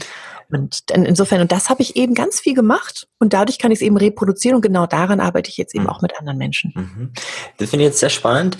Wie hast du das, wie, wie hast du den Prozess eingeleitet? Was hast du da konkret gemacht? Weil das ist wirklich ein Thema, wo ich sage, interessiert sehr viele Menschen, ja, sich selbst zu finden, selbstbewusst wirklich in dem wahrsten Sinne des Wortes zu werden. Und ähm, ja, wie hast du das gemacht? Also da äh, kannst du das entmystifizieren? Mir hat natürlich die, die Radiosendung da sehr geholfen. Mhm. Meine Mutter hat zu Hause dann so einen Aircheck aufgenommen. Also das bedeutet, wenn ich on Air gegangen bin, also auf Sendung war, hat sie zu Hause beim Kassettenrekorder damals noch immer so Rekord mhm. Gedrückt, so mitten in der Nacht, kaum Schlaf bekommen, so ah, gegähnt und dann wieder mhm. gedrückt. Mhm. Und dann habe ich mir das angehört am nächsten Morgen und dann habe ich gemerkt, sag mal, wie lache ich denn da? Dann gucke ich meine Mutter an, sage ich, Mama, lache ich immer so? Sie so, mm -mm. Ich so, okay, aber wie lache ich denn sonst? Äh, anders.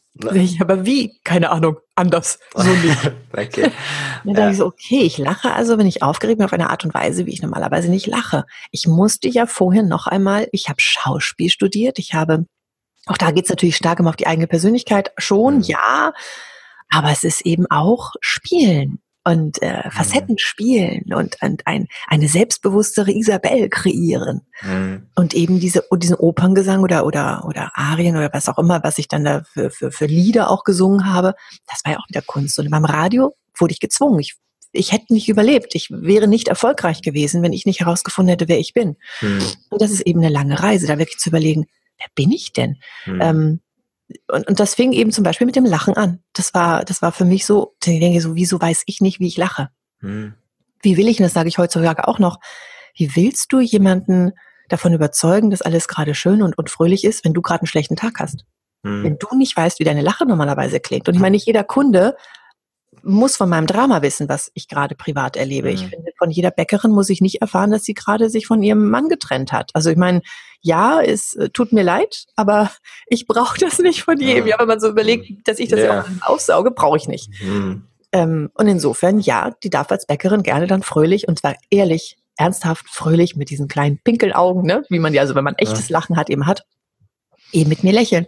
Aber die Frage ist, wie will ich das hinkriegen, wenn ich nicht weiß, wie meine Lache ist? Hm. Und dann habe ich eben angefangen, mich zu beobachten, was ich unbewusst mache. Und da merkt man schon die Krux, wie will ich bewusst wahrnehmen, war nicht, was ich unbewusst mache. Mhm. Aber genau darum ging es eben, dass ich eben immer wieder ähm, mich selbst, ja, mich, mich selbst beobachtet habe. Wenn ich zum Beispiel entspannt zu Hause auf dem Sofa lag, da habe ich gemerkt, guck mal, das ist gerade bequem. So, so atme ich auch gerade richtig gut. So ist klasse. Wie fühle ich mich denn? Mhm. Da ist wieder abgespeichert. Unsere Gehirnmasse da oben ist ein riesen Abspeicherungsapparat. Mhm. Oder wenn ich dann irgendwie mich mit Freunden unterhalten habe, dann habe ich meine Hände ganz normal bewegt und habe mir gedacht, komm mal, wie bewege ich meine Hände? Wie stehe ich denn gerne? Also wie stehe ich? Wie bewege ich mich? Das ist ein sehr langer Prozess und die Leute mhm. mögen natürlich auch gerne dieses Schwarz-Weiß-Denken. Frau Garcia, sagen Sie mir einfach nur, was ich wie es richtig geht. wie es richtig geht, was mhm. ist richtig, was ist falsch. Ähm, und ich sage so, kann ich nicht, will ich nicht. Das ist, mhm. das Leben ist eine große Grauzone, Sie sind eine große Grauzone, jeder ist eine Grauzone und das ist eine schöne Grauzone. Das müssen Sie doch einfach mal erkunden.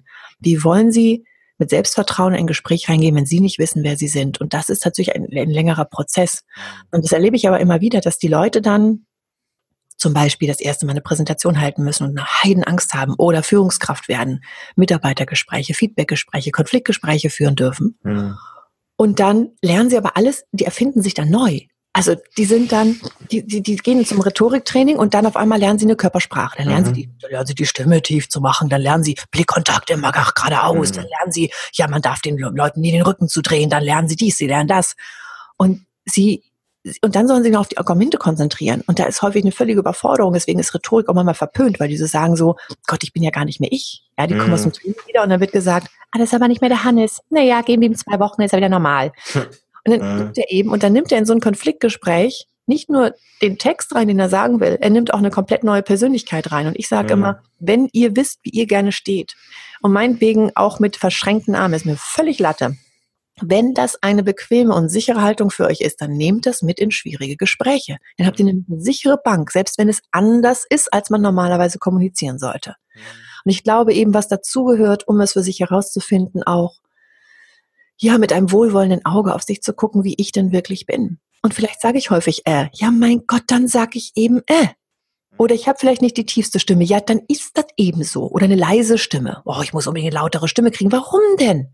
Also klar, natürlich, ich kann daran arbeiten, aber ich muss mich eben auch nicht komplett um 180 Grad drehen und neu erfinden. Ich darf diejenige sein, die bei 20 Leuten schon ein Mikrofon braucht. Ist das schlimm?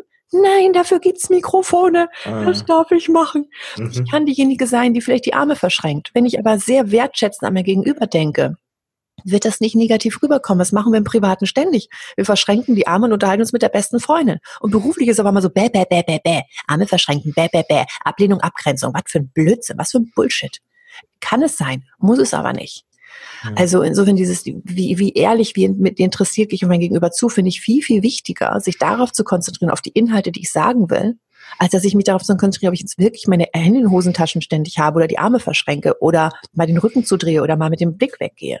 Mhm. Und wenn ich da weiß, ich bin jemand, ich gucke gerne weg. Mhm. Ich kann da Freunde fragen, ich kann, wenn ich Kinder habe, kleine Kinder fragen, die sind gut. mhm. Die wissen das. Die sehen ja. Papa und Mama und die können sagen, so bist du. Und dann sagt man, nee, bin ich nicht, doch bist du. das ist, ja, das ist sehr genial.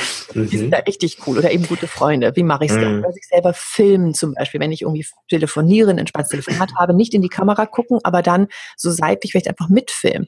Dass mhm. ich einfach mal sehe, Mensch, wie rede ich denn da? Mhm. Selbstbewusst wahrnehmen, wer bin ich, wie rede ich? Ja, ist ein mhm. langer Prozess, aber dann haben sie eine sichere Bank, die kann ihnen keiner mehr wegnehmen und kein mhm. Trend kann ihnen das wegnehmen, denn auch die Körpersprache und Rhetorik, das, die, was, was, was in ist, mhm. ändert sich ja auch immer mal wieder mhm. gerne. Und dann hechel ich da immer wieder hinterher und denke, oh, das ist gerade angesagt. Und wenn ich aber ich bin, also wenn ich aber, also ich finde das wichtig, sich selbst, also man selbst zu sein, aber natürlich immer, wenn ich damit keinen anderen weh tue.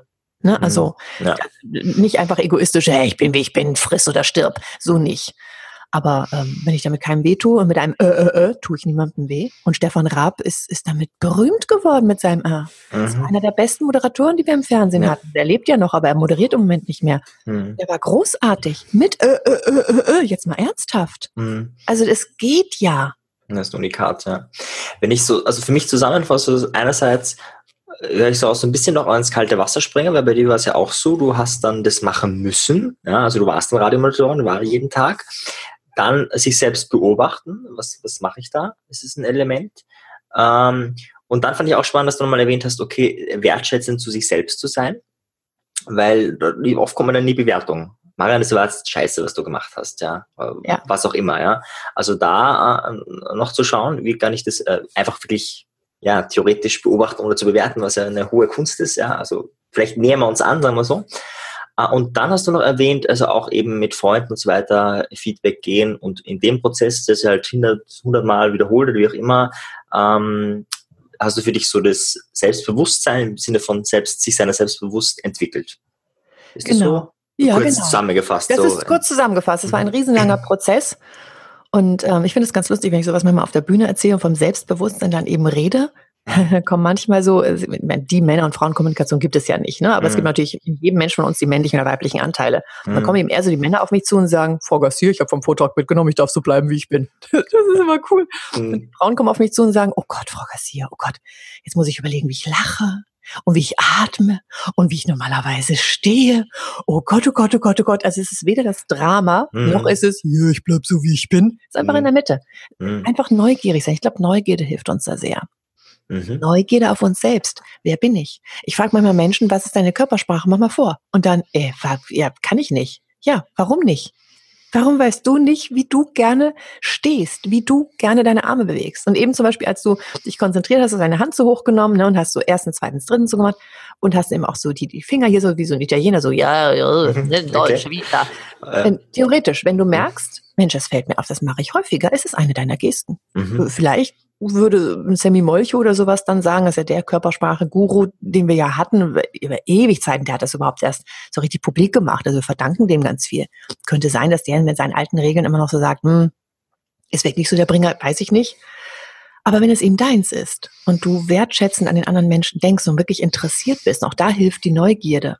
Mhm. Und auch bei Konflikten hilft die Neugierde. Nicht so zu Wort zu denken, so, ey, du dumme Kuh, du greifst mich an mhm. sondern neugierig, wie kommt sie auf diese andere Meinung? Und auch mhm. das, du hast recht, ist das höhere, ja, das höhere Ziel. Das kriege ich auch nicht jedes Mal hin. Manchmal denke ich auch so, blöde Kuh, geh weg, weg, weg, weg, weg. Mhm. ja, ja. Aber ähm, dieses, die Andersartigkeit, diese Neugierde, die hilft mir sowohl, mich selbst kennenzulernen, wer ist die mhm. Isabel, um dann diese Selbstsicherheit zu haben. Denn ich weiß zum Beispiel, wenn ich mich irgendwo hinsetze, ich weiß ganz genau, wie ich gerne sitze.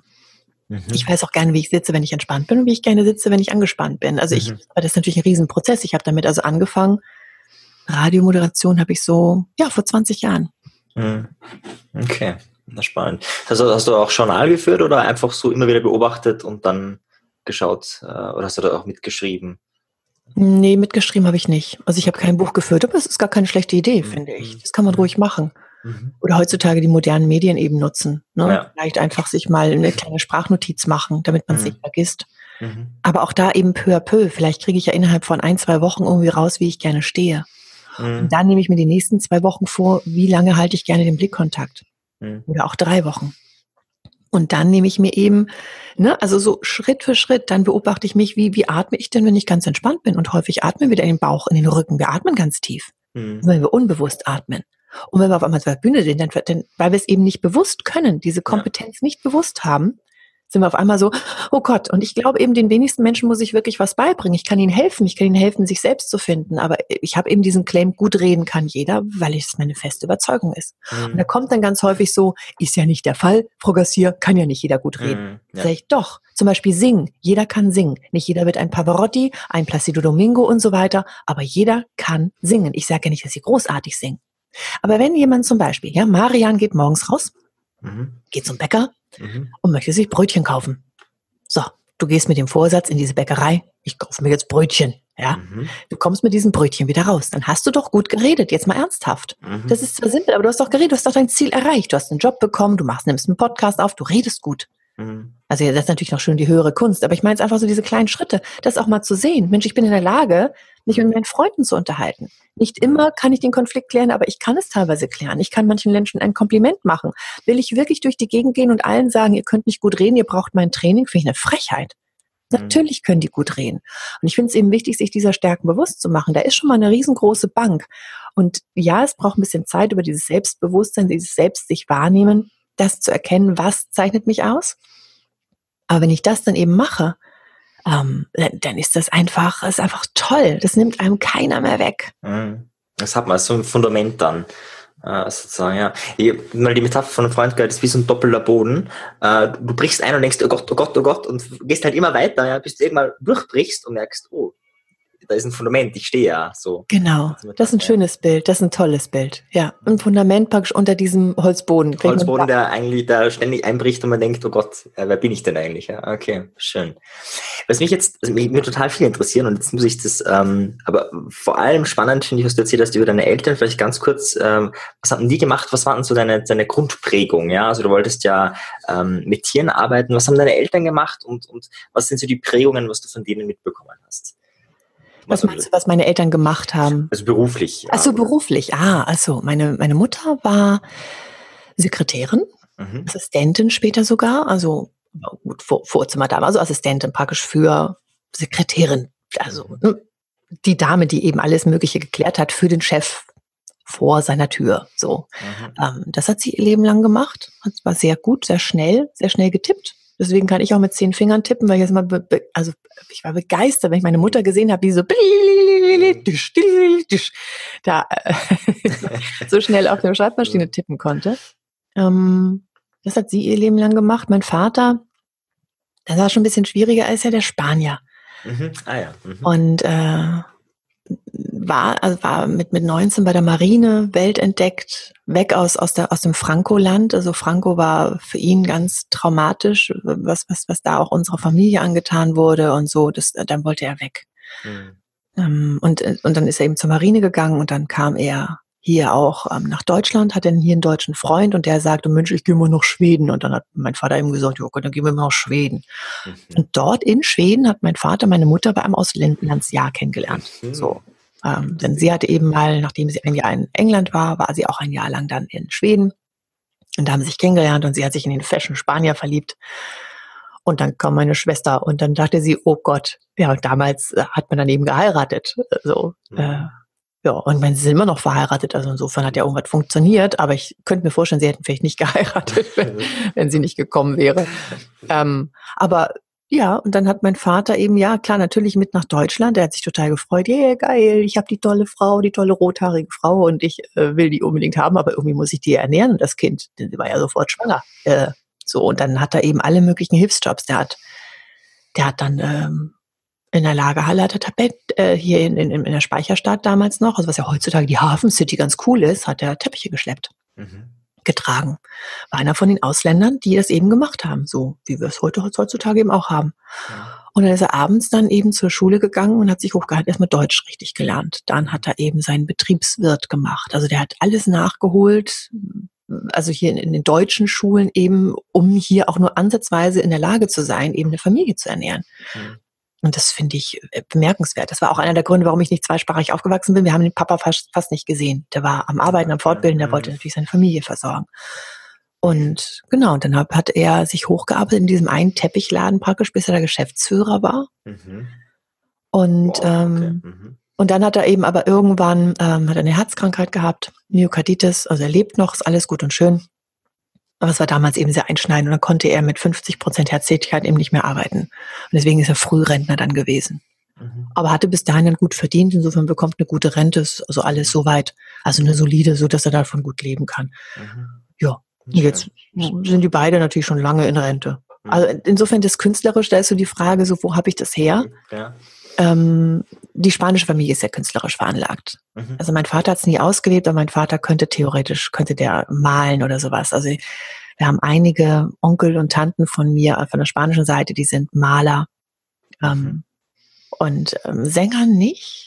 Meine Mutter hat immer gerne gesungen, aber sie hat so eine ganz leise Stimme. Sie trifft jeden Ton, aber so, ja, ich singe jetzt mal. Und im Chor fällt es ja nicht auf und sie freut sich auch total. Und mhm. ich bestärke sie auch immer und sage, du kannst auch solo singen, du machst das doch super, hast eben eine leise Stimme, schon nichts mhm. weiter, aber ansonsten ist die schön.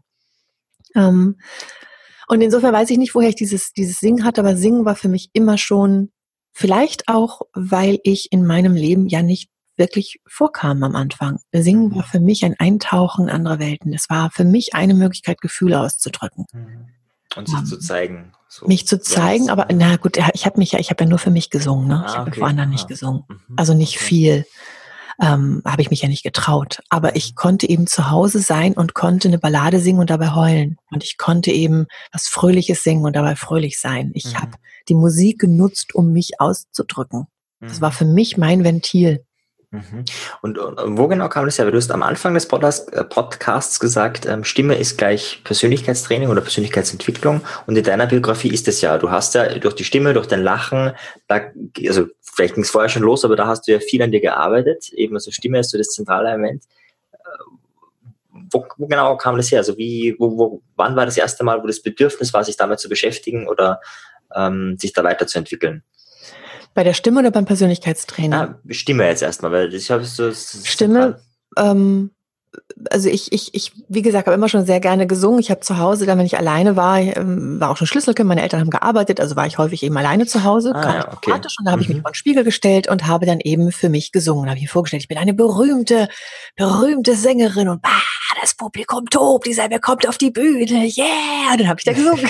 ich war ein großer Fan von der Hitparade von Dieter Thomas Heck und dann habe ich auf Kassetten habe ich dann eine komplette Hitparade aufgenommen. Ich war die mhm. Moderatorin, ich war das Publikum, ich war die Sängerin und ich habe mir alle Sänger, also alle ich habe mir, es ist unglaublich, wenn ich mir heutzutage vorstelle, was für eine kreative Leistung. Ich habe mir alle Lieder ausgedacht. Ich habe mir die, die, die Anmoderation ausgedacht. Ich habe mir dann ausgedacht, wie die Sängerin oder der Sänger wohl heißt. Mhm. Ich habe dann das Publikum gemimt und habe dann einfach drauf losgesungen, so. Mhm. Ne, so, äh, irgendein, ich habe einfach angefangen, die Strophe, mhm. und ich wusste, während ich die Strophe singe und singe noch nicht, wie der Refrain wohl klingen wird. Mhm. Äh, keine Ahnung. Und, ja, und so habe ich das eben dann alles aufgenommen. Und ähm, ja, ich hatte schon den Wunsch, als ich in der höheren Handschule war und auch ein bisschen vorher, ich habe immer, meine Mutter hat im Chor gesungen, da wollte ich immer gerne rein. Mhm. Das fand ich schon toll.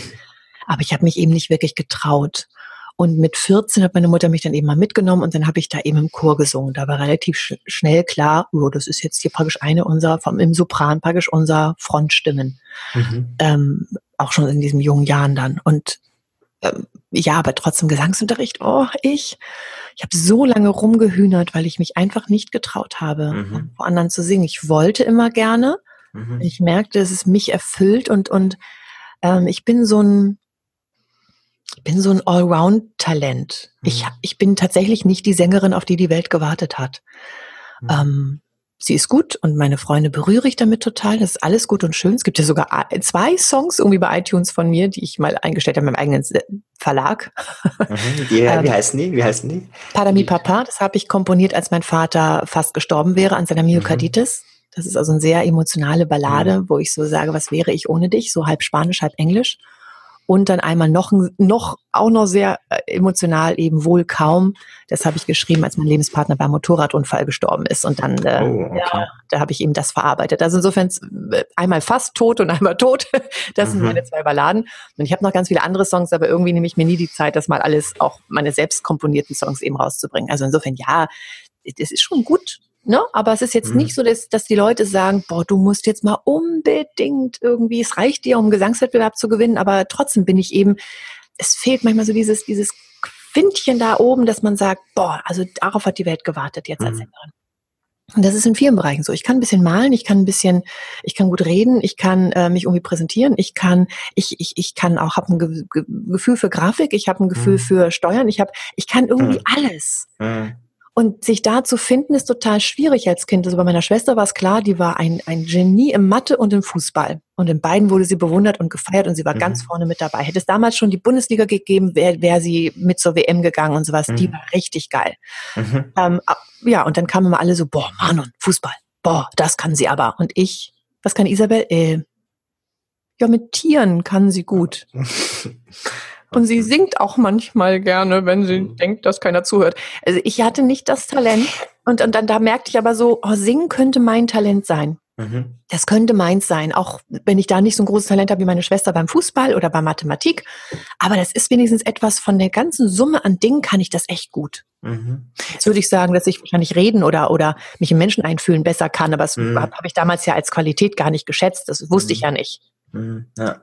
Und ich finde es auch spannend, du hast gesagt, du warst ja oft allein zu Hause und gerade bei dem mit sich allein sein, wo man ja nur mit sich ist, da kann man sich nicht ablenken durch andere, da hast du dann sozusagen auch mit Singen oder einfach durch die Stimme na, dich selbst entdeckt, ist jetzt vielleicht ein bisschen pathetisch, aber schon, da hat es dann eigentlich schon angefangen. Weil, also das ist schon in deiner Biografie ja sehr stringent. Jetzt gerade auch, wo du sagst, äh, du hast mit den einzigen zwei Liedern, die du geschrieben hast, wirklich auch was verarbeitet. Da ist ja, also das ist ja schon sehr zentral. Das stimmt, also ich habe viele Lieder noch geschrieben, ne? Ich habe sie bloß nicht okay. aufgenommen. Also ich habe ungefähr zehn Lieder in der, in der Tasche und noch viel mehr. Ähm, ah, also teilweise die was. Ich wollte schon seit ewigen Zeiten will ich meine eigenen Songs aufnehmen, die ich mhm. persönlich nett finde, schön finde. Okay. Aber ähm, es ist eben immer dieses, wenn du dann eben als Trainerin war ich ja äh, so ausgebucht. Ich habe ja auch immer meinen Job gewechselt. Und, und mhm. dadurch, wenn du dann eben Kraft tankst, alleine mit dir zu Hause, dann hast du eben nicht noch die Energie zu sagen, ich suche mir mal eine Band zusammen. Mhm und, und überzeuge jetzt andere Musiker, dass ich eine tolle Sängerin bin. Oh, das ist ja für Isabel dann wieder schwierig. Also ich dann mhm. Musiker finden und, mhm. und dann mit denen so, ja, und ich habe auch kein Geld, also damals dann nicht. Und wir machen das jetzt einfach. Es war alles schon ein bisschen schwierig. Und als ich dann im Berufsleben drin war, ich habe ja ständig den Job gewechselt. Ich habe immer mal dies gemacht, dann habe ich den Sender gewechselt als Radiomoderatorin, habe ich als Sprecherin gearbeitet. Es war also immer so, so eine Aufbruchphase. Und ähm, ja, insofern freue ich mich total, wenn ich jetzt eben auf der Bühne eben immer mal wieder singe, so als Überraschung. Ups, Entschuldigung, jetzt geht hier irgendwie. ich mach's mal kurz aus. So. Ähm, das war genau, wenn ich auf der Bühne singe und sowas, die Leute, die sagen schon so, ähm, schöne Stimme und so weiter und, und ja, das ist auch alles gut und schön, aber ähm, ich es, es fehlt eben so diese, diese Muße und Zeit, um jetzt wirklich auch mal und das Team um mich herum, denn dadurch, dass ich immer wieder zögere und sage, ich habe jetzt Projekte, die wichtiger sind, mhm. äh, dann sind schon wieder die Musiker schon wieder in anderen Projekten drin mhm. und dann fange ich wieder neu an, eine Band zu, zusammenzusuchen. Aber zehn Songs sind fertig und, mhm. ähm, und ich habe noch ungefähr 20 Songs, die halb fertig sind. So. Mhm. Also ich könnte theoretisch, wenn ich mir mal richtig Zeit nehmen würde, mich mal einfach mal so zwei, drei Monate zurückziehe und mich auf mein Album konzentriere, könnte ich das theoretisch machen und rausbringen. Ich habe ja auch immer schon so gesagt, so früher, ja, ich werde dann irgendwie, ich glaube, ich hatte mit 40 gesagt, dann werde ich Sängerin mhm. und mit 50 werde ich Schauspielerin. Also ich habe so gedacht, man kann ja auch, dann habe ich nämlich genug Selbstvertrauen, mhm. dann traue ich mich auch, diese Sachen zu machen. Mhm. und ich, deswegen, ich finde älter werden ja auch total ja. klasse, weil ich ja. eben immer mehr Selbstvertrauen auch habe und mich eben mhm. traue, was ich mich früher einfach nicht getraut habe. Mhm. Also was aber auch so ein bisschen auch ähm, auch daran lag, also ich habe eben ähm, eine chronische Krankheit, mhm. die ähm, dafür sorgt, dass ich ein bisschen merkwürdig aussehe. Mhm. Davon ähm, sieht man ja nichts. Ich habe also äh, ja vielleicht äh, steigen wir ja steigen wir vielleicht gleich dort ein. Äh, du schreibst ja auch ein Buch darüber, wenn ich das richtig informiert bin. Genau. Ähm, vielleicht magst du noch ganz kurz sagen, wie heißt diese Krankheit und was ist das überhaupt? Das ist ein Lipödem, L-I-P-Ödem. Lipödem. Und das ist praktisch die, kein Lymphödem, wo, wo jemand Wassereinlagerung hat, sondern eben die Fettvariante davon. Mhm. Und da spielt der Kreislauf irgendwie verrückt. Also das Ganze ist entweder ein, wahrscheinlich ein Gendefekt, irgendwie aber auch hormongesteuert. Die Krankheit ist noch nicht zu Ende erforscht. Mhm. Man weiß auch nicht wirklich, was dagegen hilft. Das mhm. bedeutet, wenn ich also zunehme, und was ja jeder Teenager auch mal macht, das ging also mit der Pubertät meistens los, Und immer dann, wenn man so einen Hormonschuh hat, wenn man also theoretisch schwanger wird, nun bin ich nie schwanger geworden, aber bei solchen Sachen und auch Wechseljahre, das könnte jetzt bald losgehen. Ähm, mhm. Immer wenn Hormonschub ist und man auch mehr Appetit hat, also immer wenn ich mehr esse, als ich irgendwie an, an Kalorien verbrauche, dann sagt mein Körper, nö, Bauch sparen wir aus, Taille auch, alles nicht interessant, Gesicht auch, das lassen wir mal alles schmal, nur mhm. Beine. So, und es geht mhm. alles nur, es ist eine Fettverteilungsstörung. Also ich nehme ah. zu, weil ich zu viel esse, aber ich nehme eben nur an Beinen zu oder bei mir sind es auch mittlerweile an die Arme. Mhm. Und insofern nehme ich an, an Arme eben nicht so ausgeprägt. Deswegen, wenn ich dann lange Röcke, deswegen habe ich häufig auf der Bühne eben lange Kleider an und sowas, damit man mhm. meine Beine nicht so sieht. Ich hatte mhm. früher, hatte ich obenrum Größe 36 und um Größe 46. Mhm das darf man erstmal überspielen. Also das mhm. ist dafür Klamotten zu finden. Das ist mhm. ein Ding der Unmöglichkeit, kann ja. ich nur schon mal so sagen. Es ist wirklich schwierig und, mhm. und dann, dann, dann weiß man das natürlich nicht und dann habe ich ganz viel Sport getrieben und und und und natürlich fühlte ich mich nicht wohl. Ich war mhm. ich war e ewig Zeiten war Isabel sowieso schüchtern introvertiert. Mhm. Dann natürlich äh, Single, äh, mhm. hatte keinen Freund, weil ich mich gar nicht getraut habe, kommt gleich der Kloß im Hals, gar nicht mich getraut habe, mich vor anderen Leuten irgendwie zu öffnen. Mhm. Schwimmbad, Disco, das war nicht ich, das habe ich nicht gemacht. Und wenn du so eine riesen Mammutbeine hast, die einfach auch, die sehen aus wie, wie die, die ein, ein Oberschenkel hatte mehr Umfang als meine Teiche. Geh mal mit so einem Klötzen durch die Gegend. Mhm. Das ist einfach sehr, sehr, sehr, das ist so, als ob ein schmaler Körper, eine schlanke Frau auf eine dicke Frau raufgepackt wird. Mhm. Und das ist aber dann noch so absurd, dass es sofort an den Knöcheln aufhört. Die Füße sind wieder normal. So ein bisschen wie Monchichi. Also die Figur von früher noch so kennt. Okay, okay. Jetzt bist du ja jetzt sehr schlank, aber damals war das dann auch der Grund, wo du sagst, von 16 bis 18 warst du ein bisschen depressiv. Hat es auch das mitbedingt oder war das so eine andere Schiene? Nee, sicherlich auch, ja. Mhm. Und ich glaube eben auch, dass dieses Lipidem mich mir sehr dabei geholfen hat, auch unter anderem mich mit Kommunikation auseinanderzusetzen. Mhm. Denn ähm, ich war eben nicht die Schöne, wo man eben sagt, ach ja, ne, da gehen wir mal hin. Das ist also tolle Frau, allein schon vom Aussehen her. Ich war die Lustige. Mhm. Ich war die Schlagfertige. Und das war ich am Anfang nicht. Ich war am Anfang doof. Also ich habe versucht, schlagfertig zu sein. Ich war nur doof. Ich war grenzüberschreitend. Ich war nicht wertschätzend. Mhm. Einfach so um mich rumgehauen, dachte, das wäre jetzt schlagfertig. Insofern, das habe ich gelernt. Ich habe es geübt. Mhm. Und ich war dann eben diejenige, mit der man sich gerne unterhalten hat. ja, nicht, nicht keine Beziehung, aber unterhalten. Mhm. Und, äh, und da habe ich mich eben sehr mit Kommunikation auseinandergesetzt. Wie es ja häufig ist, so füllige Menschen, die sind dann eben sehr lustig, sehr eloquent. Also mhm. die finden so ihren Weg. Und ähm, jein, also ich war nie, ich war nie dick. Also selbst bei meinem Höchstgewicht, ich bin 1,80 groß, habe ich vielleicht mal so 90. 1,80, wow. 1,80. Mhm. Da bin ich vielleicht, irgendwie habe ich mal 90 Kilo gewogen. Das ist nicht wirklich mhm. Übergewicht, das ist normal. Und meistens mhm. habe ich zwischen 70 und 80 gewogen. Das ist sogar wirklich Normalgewicht. Aber wenn das Fett, jede Fettzelle nur an den Beinen hängt, mhm, na klar, dann, ist, ja. dann, dann ist es eben einfach, du, du hast die Beine einer 80-Jährigen. Du gehst nirgendwo hin, du gehst ungern auf die Bühne. Hm. Du willst nicht wirklich gesehen werden. Wenn ich die Krankheit im Griff habe einigermaßen und, und, und dann eben schlank auf der Bühne stehe, genieße ich das natürlich. Mhm. Aber wenn ich dann mal wieder und im Moment ist es tatsächlich nicht so der Fall. Also ich habe schon, ich bin eben oben schmal. Was du jetzt eben siehst, ist der oben schmale Oberkörper. Auch als ich eben aufgestanden bin, du siehst eben in dem Kleid, betone ich natürlich meinen Oberkörper. Und mhm. das andere, das versteckt sich dann unterm Rock. Ne? Mhm. Sehr schön. Ja. Aber ähm, habe ich natürlich noch mehr Herausforderungen, auf die Bühne zu gehen, im mhm. Mittelpunkt zu stehen. Jetzt habe ich mittlerweile mir eine Präsenz erarbeitet und, und mhm. habe trotzdem Schwierigkeiten gesehen zu werden, weil ich denke, oh Gott, die gucken auf meinen Arsch. Nee, die gucken einfach nur mich an. Aber das darf man auch sehr im Kopf schön. erstmal klar ja, ja. Aber es ist sehr schön, dass du damit so viel Humor rangehst. Ist das auch das Ziel mit deinem Buch, Menschen oder Frauen, die diese Krankheit haben, ähm, so ein bisschen zu kriegen? Äh, also, oh, ihre Internetverbindung ist, na, geht noch, geht noch doch, Aufzeichnung läuft. Ähm, mit ihrem Buch, die äh, Leute da, die, weil das ist ja für viele, glaube ich, sehr schw schlimmes Schicksal. Gerade unsere Gesellschaft ist ja gerade als Frau, aber grundsätzlich Aussehen, Optik ja, ist ja Nummer eins, ja. Und danach kommt vielleicht Charakter auf die Art, also im ersten Moment, leider. Ähm, ist es auch so das Ziel, Menschen ähm, zu mehr Selbstbewusstsein zu bringen, äh, die das, die das Leiden haben? Oder was, was ist, verfolgst du mit dem Buch? Mm, es sind zwei. Also tatsächlich möchte ich endlich mal ein Buch schreiben, wo aufgeklärt wird. Mhm. Und äh, es gibt nämlich sehr viele, oder nicht sehr viele, es gibt ungefähr sechs oder sieben Bücher zu dem Thema.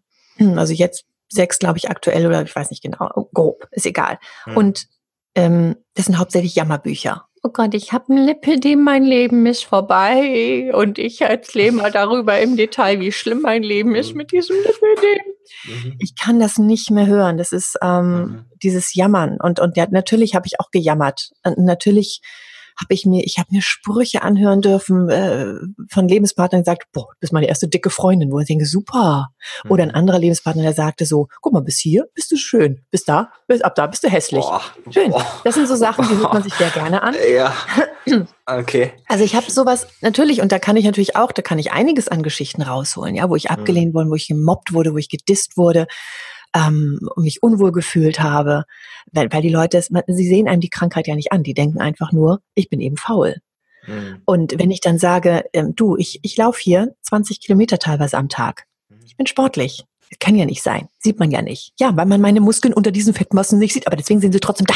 Ja, ich mache das. Ich treibe wirklich, jetzt im Moment mache, laufe ich keine 20 Kilometer, aber ich bin Personal Trainer, ich gehe regelmäßig zum Sport. Ich mache viel Sport. Man sieht die Muskeln aber nicht. Die sind irgendwo darunter versteckt. Insofern bist du sowohl gestraft mit dem Aussehen, wo du recht hast, das ist sehr, sehr wichtig. Und zweitens, du stehst ständig als Lügner da. Es kann ja nicht angehen, dass du bloß zwei Käsebrote gegessen hast. Ich meine, so wie du aussiehst, musst du ja gefressen haben. Hab ich nicht, glaube ich nicht. Und keine, keiner glaubt dir. Die Familie glaubt dir nicht. Keine Freunde. Niemand glaubt dir. Die lieben dich und sagen trotzdem ist eigentlich schade, dass du so lügst. Ich lüge nicht. Ich lüge nicht. Ich hab nicht viel. Es ist einfach. So. Und das ist schon irgendwie fies, ähm, damit dann eben klarzukommen. Was möchte ich mit dem Buch erreichen? Ich möchte eben klarstellen, natürlich ist das keine schöne Krankheit. Die ist schon fies. Vor allen Dingen, weil sie eben mit starken Schmerzen äh, auch verbunden ist. Starke Schmerzen. Also sie ist mit Schmerzen verbunden. Äh, manche haben sehr starke Schmerzen, manche haben ja mittelmäßig oder sowas. Also wir haben sowohl das Aussehen als auch Schmerzen in den Beinen und zwar chronisch und zwar permanent. Mal schlimmer, mal weniger schlimm. Wenn du mich so ein bisschen anditscht am Bein, dann habe ich eine Viertelstunde so einen starken Schmerz, als ob du mit dem Hammer dagegen gehauen hättest. Okay. Und, äh, und das weiß dann auch keiner, wenn man nicht ständig darüber redet. Ähm, insofern, ja, die Krankheit ist schon gemein. Mhm. So, Fakt. Aber wir sterben nicht daran. Und ich finde, okay. ich kann dieses Jammern nicht mehr ertragen. Wir haben die schlimmste Krankheit auf der Welt. Ich kann nicht mehr leben damit. Oh Gott, ich muss Kompression mhm. tragen. Oh Gott, mein Leben ist vorbei.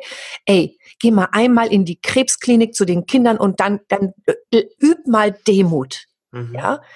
Ähm, insofern, ja, ich möchte aufklären. Ich möchte eben aufklären, was es für Möglichkeiten gibt. Und heutzutage, ähm, wie ich ja schon gesagt habe, die Grauzone finde ich ganz wichtig. Und beim Lipödem die Frauen wurden ewig Zeit nicht gesehen. Seit ungefähr zwei, drei Jahren wird die Krankheit bekannter. Ich weiß sie ja schon seit, weiß es ja schon seit über 20 Jahren, mhm. dass ich die habe. Da war mal, war es noch nicht bekannt. Da gab es kein einziges Buch darüber. Mhm.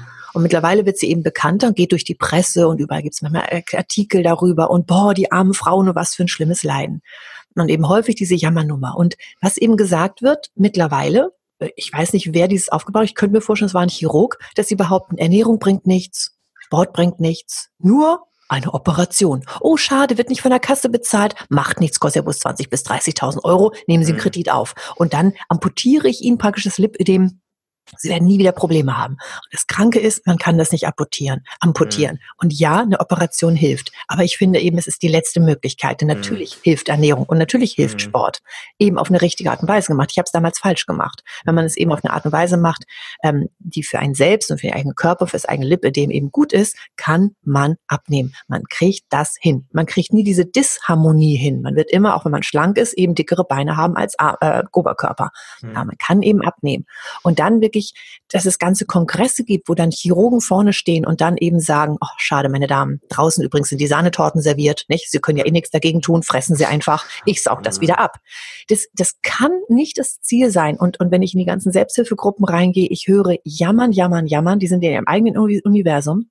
In Kliniken sind die Lipödem-Damen echt schon verschrien, weil kaum einer so über das Leben jammert und wie nachteilig sie doch irgendwie und wie grausam das Leben zu ihnen gewesen ist, weil sie ein Lipödem haben. Mhm. Ähm, und auch bei Sanitätshäusern, wo sie sagen, ey Mensch, wir haben hier teilweise Krebskranke. Wenn wir denen sagen, auf Wiedersehen, wissen wir nicht, ob wir die wiedersehen oder ob die dann gestorben sind. Und dann kommt so eine Lipödem-Dame und sagt, oh, mit so einer Kompression, oh Gott, ich kann damit nicht leben. Ey, mein Gott, also das ist einfach zu viel. Dieses Schwarz-Weiß-Denken ist nicht schlau, ähm, dieses Rumgejammere und dass tatsächlich jetzt die Damen, die eben nach draußen gehen und sagen, ich mache jetzt Werbung dafür, die machen eben hauptsächlich Werbung dafür so, ja, geht ja nur die Operation, was anderes hilft ja nicht. Mhm. Alles andere bringt ja nichts. Positives Denken kannst du mal vergessen, ne? Mhm. Irgendwie ähm, auf mich achten oder sowas, ein gutes Meins. Nein, ich muss ja nur die Operation.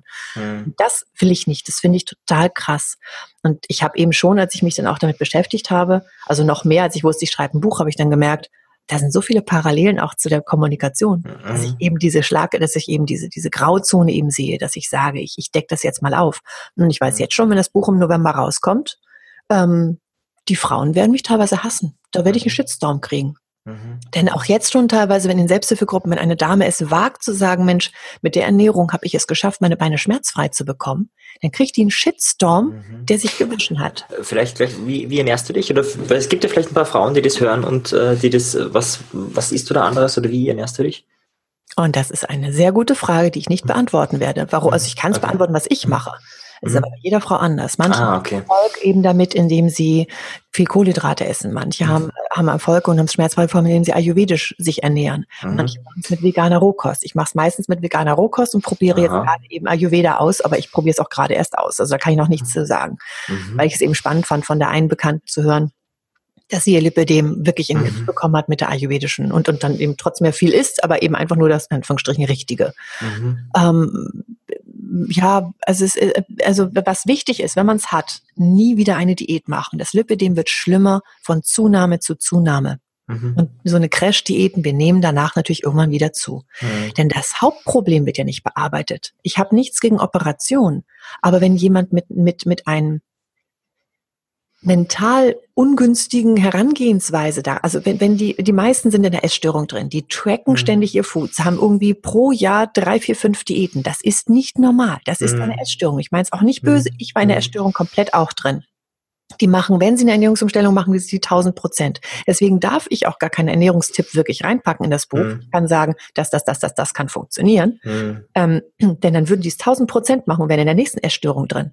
Hm. Die sollten da mal raus Na, und mal wieder gucken, ja. was ist meins. Und im hm. Prinzip, das Erste, was eben da ist, ist, mal mich mit mir auseinandersetzen, wieder ein bisschen Selbstliebe üben, ein bisschen Demut üben hm. ähm, und eben dann herausfinden, was ist mein Sport?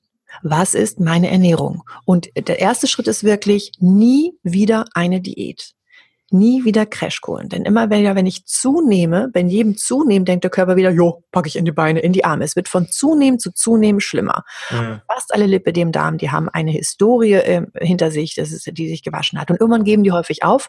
88 Prozent, so grob wird gesagt, sind auch übergewichtig. Weil sie natürlich irgendwann merken, es bringt ja eh alles nichts, dann kann ich auch essen.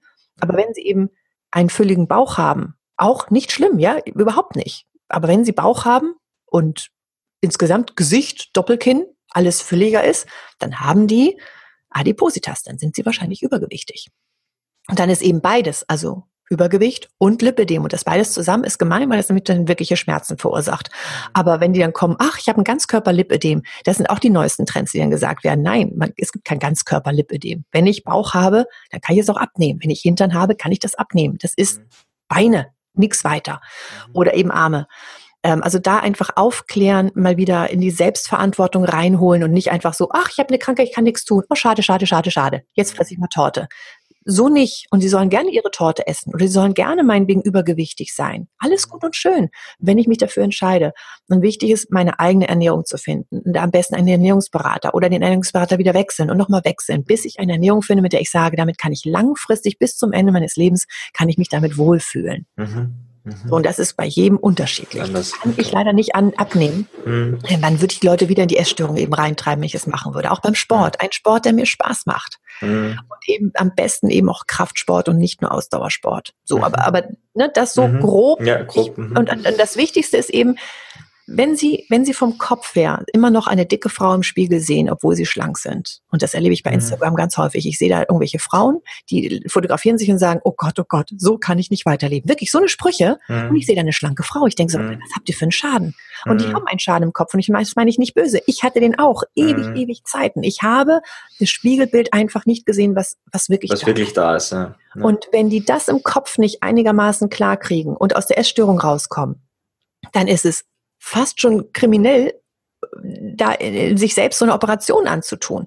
Mhm. Denn wenn man die Operation zwar macht, ist es ja nicht weg. Und wenn dann irgendwas passiert im Leben, irgendein Todesfall, irgendwas Schlimmes passiert, ein Umbruch, Job verloren, was auch immer, mhm. dann geht das Essen wahrscheinlich wieder los. Und dann mhm. wird die Dame zunehmen. Und wenn vorher was abgesaugt wurde an einigen Stellen, die paar Zellen, die noch da sind, die saugen sich voll. Das sieht beuliger aus als jemals zuvor. Das ist richtig hässlich. Mhm. Das wollen die nicht. Insofern finde ich es wichtig, eben erstmal zu gucken, ich mag mich selber.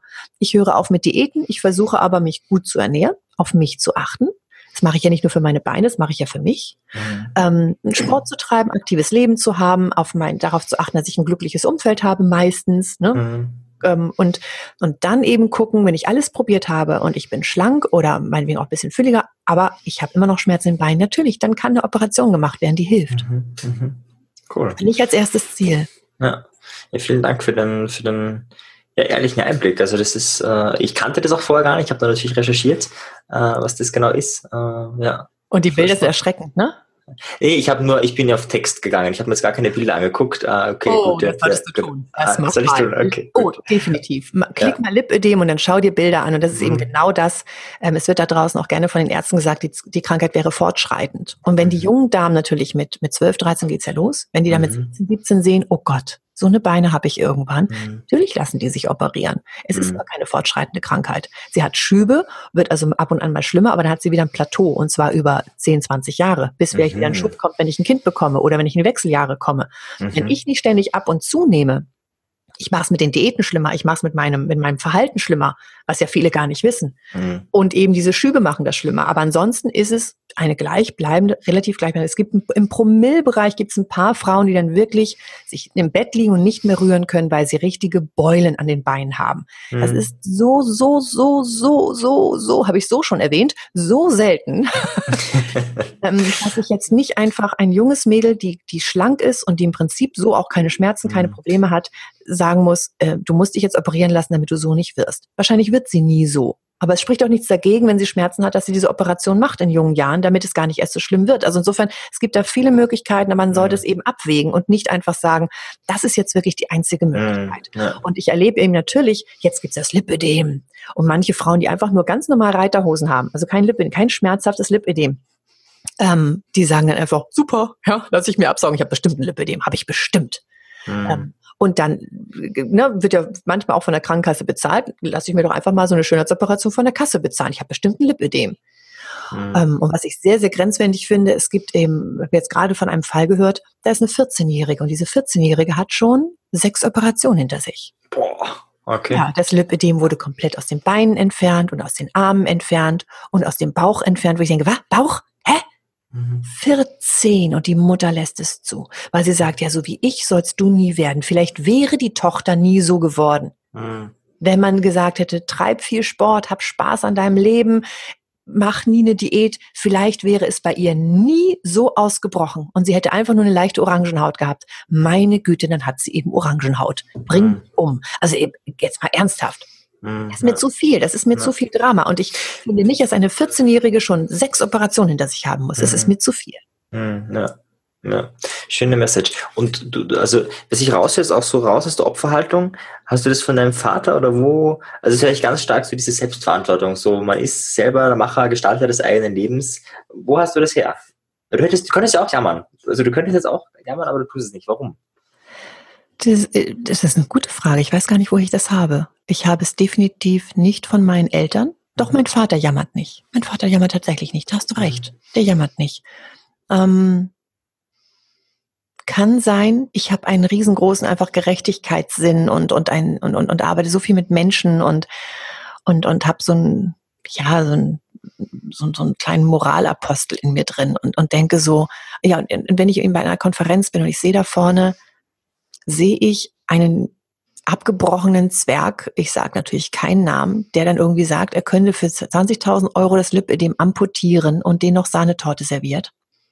Da hm. bleibt mir vor, hm. vor Scham, vor Fremdschämen, bleibt hm. mir die Spucke weg, mir bleibt der hm. Atem weg und ich, ich fühle mich dann richtig, richtig schlecht. Und ich hm. kann so eine Ungerechtigkeit nicht ertragen. Und ich kann eben auch keine Ungerechtigkeit bei allem Verständnis. Ich habe selbst die Krankheit, ich habe selbst die Schmerzen und zwar jeden einzelnen Tag.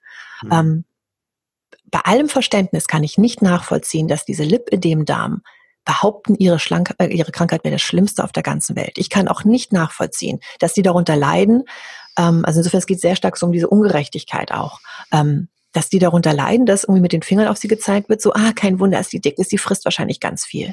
Und was mhm. machen aber die Lipödem-Damen? Die zeigen mit den Fingern auf die übergewichtigen Frauen und sagen, ja, ihr seid ja wirklich fett, ne? Also wir haben ja Lipödem. Ne? Also wir können ja mhm. nichts dafür. Ihr habt euch das angefressen. Und ich meine, keiner sitzt zu Hause und frisst freiwillig sich 200 Kilo an. Da steckt ein seelischer Schmerz dahinter. Mhm. Und ich will ernsthaft auf jemanden, der einen seelischen Schmerz hat, möchte ich mit dem Finger zeigen. Das ist, es ist einfach, das ist, das ist so ungerecht und da komme ich ganz schwer mit klar. Aber ich bin tatsächlich auch ein positiver Mensch. Also ich bin ein ganz braves Stehaufmännchen. Also wenn man, manche Freunde sagen so zu mir, wenn ich manchmal denke so, oh, mir geht's gerade schlimm, dann denke ich an dein Leben, was du schon alles erlebt hast und gemacht hast und was du an Tälern hast und wie du immer wieder aufgestanden bist. Mhm. Ähm, und dann denke ich so, los, mach weiter. Mhm. Woher ich das hab, weiß ich nicht. So eine innere Stärke, die ich, ich, ich jammer auch. Ich jammer mhm. auch definitiv. Und ich bin mal mhm. zickig und ich bin mal doof. Mhm. Ähm, aber ich stehe eben immer wieder auf. Und selbst wenn ich ganz unten bin, weiß ich ganz genau dieses Bewusstsein mittlerweile. Es gibt natürlich das Alter, ich weiß ganz genau, dass ich immer wieder aufstehe. Mhm. Und das ist eben ein gutes und beruhigendes Gefühl, selbst wenn ich ganz unten bin und gerade denke, das, das ist alles gerade alles ganz doof und ich weiß nicht, wie es weitergehen soll. Mhm. Ja. Ähm, dann weiß ich aber, ich stehe wieder auf. Und ich finde eben mit Humor geht's am einfachsten. Geht's am einfachsten, okay. Vielleicht, äh, ich, ich hätte noch so viele Fragen und wir können uns Stunden unterhalten. Ich muss ein bisschen auf die Zeit schon leider. wir sind, ähm, glaube ich, schon zwei Stunden am Reden, oder? Ja, ja, ja. Ich habe, habe schon deswegen, also, genau, ich würde ähm, äh, zeitlich hast du ein ganz klares äh, Limit? Nicht? Ah, okay, das ist sehr, sehr, sehr gut. Ähm, aber trotzdem, also du hast jetzt schon, was mich interessiert, war so oft so die größte Lebenskrise und ich habe jetzt schon echt einiges gehört. Also da war die Depression, da war, oder ja, von 15 bis 18 so ein bisschen depressive Verstimmung, dann Lipödem, dann ist dein äh, Ehemann oder war das Lebenspartner verstorben? Lebenspartner. Lebenspartner verstorben. Wie alt warst du da? Das war vor sechs Jahren, also da war ich 42. 42, okay. Das, also das da echt schon äh, extrem viele Lebenskrisen erlebt. Was war für dich so die ja, schlimmste, heftigste, äh, wenn du darüber reden möchtest, und äh, was hast du daraus gelernt? Das um es erstmal vor, vor, vorab zu sagen, was habe ich daraus gelernt, ist, ähm, dass ich sehr stark beeinflusse, wen ich anziehe. Wenn ich vorhin zum Beispiel auch gesagt habe, dass da zwei Männer waren, unter anderem, ich habe natürlich noch vieles mehr erlebt, die mir dann eben sagen, boah, meine erste dicke Freundin oder aber, mhm. boah, bis da bist du hübsch und bis da bist du hässlich. Mhm. Ich meine, wer hat diese Männer in mein Leben gelassen? Mhm. Ich. Und warum? Weil ich vom Innen heraus gedacht habe, ich bin hässlich. Mich will doch sowieso keiner. Ich kann mich doch nicht vor einem Mann, das geht ja nicht. Ähm, und dadurch, dass ich eben diese lange Phase hatte von wer bin ich überhaupt und dann aber auch diese Krankheit hatte und immer so ein bisschen, ja, ich bin lustig, aber ich glaube, ich bin ganz lieb und nett, aber ich habe immer so versucht, so lieb und nett zu sein, weil ich dachte, ich muss ja irgendwie diese Beine ausgleichen, immer dieses, mhm. dieses äußerliche Defizit ausgleichen, was ja nicht das Schlechteste ist. Ne? Also das ist jetzt nichts Dramatisches, aber ähm, ich habe dadurch erstens mit mir sehr viel machen lassen, weil ich immer schon dankbar war, dass jemand, ein Mann mich überhaupt haben wollte, so. Mhm. Ähm, und was ja Quatsch ist, ja. Also ich meine, ich habe jetzt auch einen Lebenspartner und der, der sieht meine 90-jährigen Beine und der findet mich toll. Und ich finde mich mittlerweile auch toll, meistens, nicht immer. Aber, ähm, aber das, das, wenn, wenn jemand wirklich einen liebt, dann sind diese Beine völlig egal. Denn darum geht's ja nicht. Der liebt ja nicht die Beine, der liebt ja den Menschen. So, ba, ba, ba, innere Werte, ich weiß. Und es ist so häufig, weil es eben wichtig ist, ist es uns eben wichtig, ähm, dass wir eben gut aussehen. Ähm, aber ich habe eben gemerkt, dadurch, dass ja, es war, es war eben dieses, dieses stark, dieses Lipödem. Warum? Weil ich, ähm, ich habe ja gesagt, dass mir ständig gesagt wurde, dass, dass, dass ich lüge. Und als ich mit 27 festgestellt habe, dass ich ein Lipödem habe, da habe ich fast zwei Wochen nonstop geheult. Und zwar nicht, weil ich ein Lipödem habe, sondern weil ich gemerkt habe, ich habe mir selber nicht mehr geglaubt. Ich habe ich habe gedacht, vielleicht war die eine Karotte zu viel, vielleicht habe ich doch zu wenig Sport gemacht. Und das war eben so dramatisch für mich, dass ich gemerkt habe, ich habe mich selbst nicht mehr gespürt. Ich, ich habe mir selbst nicht mehr geglaubt. Ich habe mich selbst verraten. Alle haben mich verraten, weil sie es nicht wussten. Das Schlimmste, ich, ich habe selbst und ich hätte es gewissen müssen. Ich habe ja gewusst, dass ich keine Schokolade gegessen habe.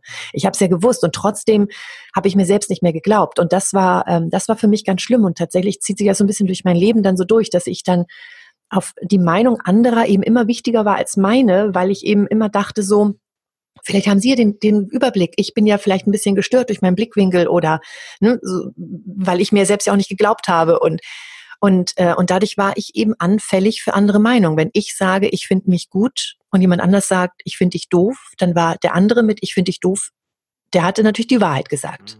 So, und, und ich habe irgendwie von meinem Hörbuch habe ich irgendwie Gott, ich habe so viele tolle Rezensionen bekommen, so viele Leute, die so dankbar sind. Da kommt einer und sagt, scheiß Buch und dann, oh Gott, hm. ist mein Buch wirklich scheiße? Sollte ich es überarbeiten? Sollte ich dann noch irgendwas machen? Hm, also dieses, und das war eben diese, diese Unsicherheit. Und das ist meine Verantwortung. Es ist meine Verantwortung, mich selbst zu mögen, mir Sicherheit zu geben, damit ich nicht anfällig bin, hm. damit ich nicht solche Menschen in mein Leben ziehe, die mir das bestätigen, was ich von mir denke, ich bin hässlich, kommt mal her, meine Männer, ja, und sagt mir das nochmal, damit es, ich auch wirklich glaube. Und ich glaube eben, und ich habe eben sehr stark immer dieses Helfersyndrom ausgelebt, kannte ich ja schon als Kind. Ich helfe einfach allen, ich mache einfach. Und das ist nicht gesund, wenn ich nicht einen gesunden Egoismus habe und auf mich eben achte. Und ich glaube eben, das Leben gibt einem immer wieder Lerneinheiten, bis man es irgendwann geschnallt hat. Und insofern habe ich immer wieder, äh, wirklich manche sagen auch so, ey, was hast du denn für Männer kennengelernt? Und ich glaube nicht, dass die Männer böse sind. Mhm. Ja, aber ähm, oder nicht alle. Aber ich meine, ich habe sie in mein Leben gelassen. Mhm, ich habe es gemacht und ich habe auch Freunde in mein Leben gelassen. Also bei Freunden war ich, da habe ich ein, ein, gutes Händchen gehabt. Aber so Männer oder auch so äh, berufliche Partner, Businesspartner und sowas, ich habe teilweise diese Menschen, die sehr anders sind, in mein Leben gelassen. Das war ich aus meiner Selbstunsicherheit heraus und, äh, und aus diesem Gefühl, oh ja, irgendjemand übernimmt mal das Kommando, ich kann das ja nicht. Mhm. Ähm, und das ist eben das, was ich wirklich daraus gelernt habe. Es ist so wichtig, es mir selbst zu vertrauen, auf mein Bauchgefühl zu hören, auch wenn ich es noch nicht in Worte greifen kann. Aber wenn mein Bauchgefühl sagt, mit dem nicht, mhm. auch wenn dann zum Beispiel, als ich diesen Podcast mit dem einen Mann daneben abgesagt habe, mhm. mein, ba mein Bauchgefühl dann sagt auch zum Beispiel, oh Gott, der arme Kerl, was wird der sagen? Mhm. Aber mein Bauchgefühl hat gesagt, nein, mit dem nicht. So, und dann muss ich es auch nicht beschreiben, aber oder erklären, sondern dann sage ich eben mittlerweile einfach nein. Und das Schlimmste, was eben war, war eben, dass ich dann irgendwann ähm, sieben Jahre lang Psychopathen in meinem Leben hatte. Mhm. Und es war das Schlimmste überhaupt. Also, dass ich meine jetzt nicht irgendwie Psychopath von einer Beleidigung her, sondern wirklich das Krankheitsbild Psychopath. Und das Gemeine ist ja, selbst Profiler können ja Psychopathen teilweise nicht mehr erkennen, wenn die irgendwie, ähm, wenn, wenn die über 30 sind. Also das ist einfach unglaublich schwer herauszufinden, weil die so gut sind. Und die sind so manipulativ. Und die, und ich war eben perfekt dafür. Ich, ich, ich wollte diesen Menschen helfen. Ich habe alles auf mich genommen. Ich habe praktisch mein eigenes Leben hinter das Leben dieses Menschen gesetzt. Und, äh, und es war, äh, grauenvoll. Das war das Schlimmste, was ich je erlebt habe. Ich habe sieben Jahre lang habe ich in Angst gelebt, weil ich immer dachte, irgendwas Schlimmes passiert. Mhm. Sieben Jahre lang und, und das hab, ich habe praktisch in meinem eigenen Haus meinen Feind gehabt. Mhm. Und, äh, und das, äh, das war das Schlimmste überhaupt. Und das Wichtigste war eben, als ich da rausgekommen bin, dann, ähm, dass ich für mich gesagt habe, ich darf nicht, ich, ich darf nicht ähm, mein Vertrauen verlieren ich darf nicht jetzt jeden Menschen argwöhnisch angucken. Mhm. Ich darf nicht daran verzweifeln, dass ich sage, wie konnte mir sowas passieren? Also ich kann es nämlich alles nachvollziehen, warum das so war, warum ich als Kommunikationsexpertin das nicht gemerkt habe, weil es selbst Profiler nicht merken, weil man das einfach, ne, es, ist einfach total schwierig. Und, äh, und eben, wenn man, ne, die sorgen ja dafür, dass man in so einer so Blubberblase ist. Und wenn man in dieser Blubberblase ist, sieht man es nicht. Man sieht es dann, wenn man rauskommt, aber ich bin ja nie rausgekommen ähm, weil die das ja, die isolieren ein und so weiter. Also es sind ja diese ganzen Mechanismen, die man eben so kennt, muss man bloß einfach so ein paar Videos von Susanne Krieger-Lange oder sowas sich angucken, die sind sehr, sehr raffiniert. Mhm. Und, ähm, und, und auch da will ich mich nicht als Opfer hinpacken. Ich habe das selbst gemacht. Ich habe diesen Menschen in meinem Leben geholt. Und aus meiner eigenen Unsicherheit heraus. Deswegen ist es trotzdem fies, dass so ein böser Mensch böse war. Aber mhm. ich habe es gemacht. Mhm. Und es ist meine Verantwortung, dass ich anfange und sage, ich mag mich. Ich traue mir. Ich habe es verdient verdient, äh, ich bin ein lieber, netter Mensch und ich habe es verdient, lieb und nett behandelt zu werden. Mhm. Das finde ich ganz, ganz wichtig. Wie hast du das geschafft, das zu dir zu sagen? Weil das ist ja. Das ist echt ein Prozess. Freunde sagen es natürlich ständig. Und und ich habe, äh, klar, natürlich Therapien. Ich habe dann auch diese Hypnose, unter anderem diese Hypnose habe hab ich deswegen gelernt auch, ähm, weil ich am Anfang mit Hypnose natürlich gegen dieses Trauma angegangen bin. Denn so mhm. sieben Jahre da rauskommen, da bin ich froh, dass ich noch lebe. Mhm. Ähm, also das sind, das sind, da brauchte ich und das hat mir sehr geholfen da. Deswegen habe ich auch die Ausbildung gemacht, weil ich es ganz spannend fand, eben auch mit diesem, was spielt sich da im Kopf an? Wieso konnte ich das eben machen? Ich habe mich immer fortgebildet. Ich bin ähm, sehr, lese wahnsinnig gerne, bilde mich sehr gerne fort. Mhm. Und bei jedem Training wenn da irgendwie sowas wie Selbstverantwortung oder, oder, oder angetriggert wird, dann, dann, dann denke ich drüber nach und lerne was und mit vielen Büchern eben, also kann man so eine so eine Standardwerke, die viel versprechen von Don Miguel Ruiz nehmen oder sowas oder man kann man kann Stephen R. Covey nehmen mit äh, ne, die, die sieben die, die sieben Säulen der wie heißt das nochmal? Der Effektivität. nee, ich glaube, der Effektivität, wo er auch ein bisschen mit proaktiv und so weiter und, glaube ich, gesagt hat, ähm, also auf alle Fälle, es gibt wahnsinnig viele tolle Bücher. Es gibt Menschen auch in meinem Leben. Ich habe, wie gesagt, immer schon tolle Freunde gehabt. Und selbst wenn die mir aber ja gesagt haben, früher, du bist toll und du siehst toll aus, wenn du es selbst nicht fühlst, prallt das wie so Teflon so einfach an dir ab. Und äh, wie habe ich das geschafft? Es ist einfach ein Weg. Deswegen finde ich es auch so schön, älter zu werden, denn ich habe es mittlerweile geschafft. Und ich wünsche es eben anderen Frauen, dass die es eben oder auch Männern oder allen Menschen eben, dass sie es eher schaffen, dass sie da eher reinkommen. Und das schaffen wir eben, indem wir in die Selbstverantwortung gehen. Und eben nicht, indem wir über alle Welt Menschen, äh, über alle Menschen wettern in der Welt und sagen, der ist böse, der ist böse, der ist böse, der ist böse. Mhm. Gebt denen weniger Macht seht zu, dass das, was, was ihr eben macht, warum lasst ihr diese Menschen in euer Leben rein? Warum, warum macht ihr das? Ja, aber irgendjemand muss denen doch helfen. Nein, nein, mhm. müsst ihr nicht. Mhm. Schön, ihr dürft doch mal egoistisch sein. Und ähm, das ist wirklich etwas, was ich dann mitgenommen habe. Es ist ein ganz langer Prozess. Da gibt es jetzt nicht so den Schlüsselmoment. Aber der Schlüsselmoment war wirklich tatsächlich, als mir bewusst wurde, dass ich einen Psychopathen in mein Leben gelassen habe. Mhm. Das war ein Schlüsselmoment. Denn da, die Keule war groß genug, die Lerneinheit, da habe ich sie bekommen. Vorher habe ich immer wieder, immer wieder war ich für andere da. Mein Vater sagte immer, wenn du mal mehr für dich da wärst, dann wäre dein Leben echt schön. Und ich so, nein, weil irgendjemand muss ihnen ja helfen. Mhm. Ähm, und ich helfe immer noch, aber ich gebe mich nicht mehr auf. Und, äh, und, und die Lerneinheit, die war groß genug. Und ich wünsche allen Menschen da draußen, dass sie so eine Krisenlerneinheit eben nicht bekommen. Aber deswegen ist es schlau, es eben schon den ersten Schritt irgendwie zu lernen. Und nicht eben erst, wenn die Riesenkeule kommt. Selbstverantwortung. Ich reg mich über jemanden auf. Ja, das bin ich. Ich rege mich auf. Dem anderen geht's noch großartig. Er sitzt nämlich zu Hause, pupst wahrscheinlich in seinen Sessel rein und lebt sein sehr anderes Leben. Warum? Dem geht's gut und ich reg mich auf. Ich lasse den Ärger in mein Leben rein. Ich kann ja abgrenzen, kann sagen, mit dem will ich nichts zu tun haben. Ich kann äh, Menschen rausschmeißen oder mit denen reden oder, oder ich kann alles Mögliche machen. Mhm. Aber dieses Jammern bringt nichts. Dieses, dieses äh, andere, anderen die, die, die Schuld geben, dass mein Leben gerade nicht schön ist, das bringt ja nichts. Mhm. Auch wenn es so menschlich ist, dann bin ich nur das Opfer. Ernsthaft wollen wir ein Opfer unserem eigenen Leben sein und sagen, ah, ich kann nichts dafür, alle Welt ist so blöde. Ah, bös, bös, bös, bös komme ich nicht weiter. Also insofern geht es eben darum, die Verantwortung zu übernehmen. Und da gibt es ja schöne Spiele, auch so äh, Spiele, vielleicht das falsche Wort, aber ähm, Übungen. Vielleicht mal 24 Stunden für alles die Verantwortung nehmen. Für mhm. alles. Und dann, wie, das kann ich ja nicht. Jemand anders nimmt mir vielleicht irgendwie beim Autofahren die Vorfahrt. Ja, aber es ist meine Verantwortung, ob ich mich darüber aufrege. Mhm. Es ist meine Verantwortung, mit wem ich mich heute unterhalte.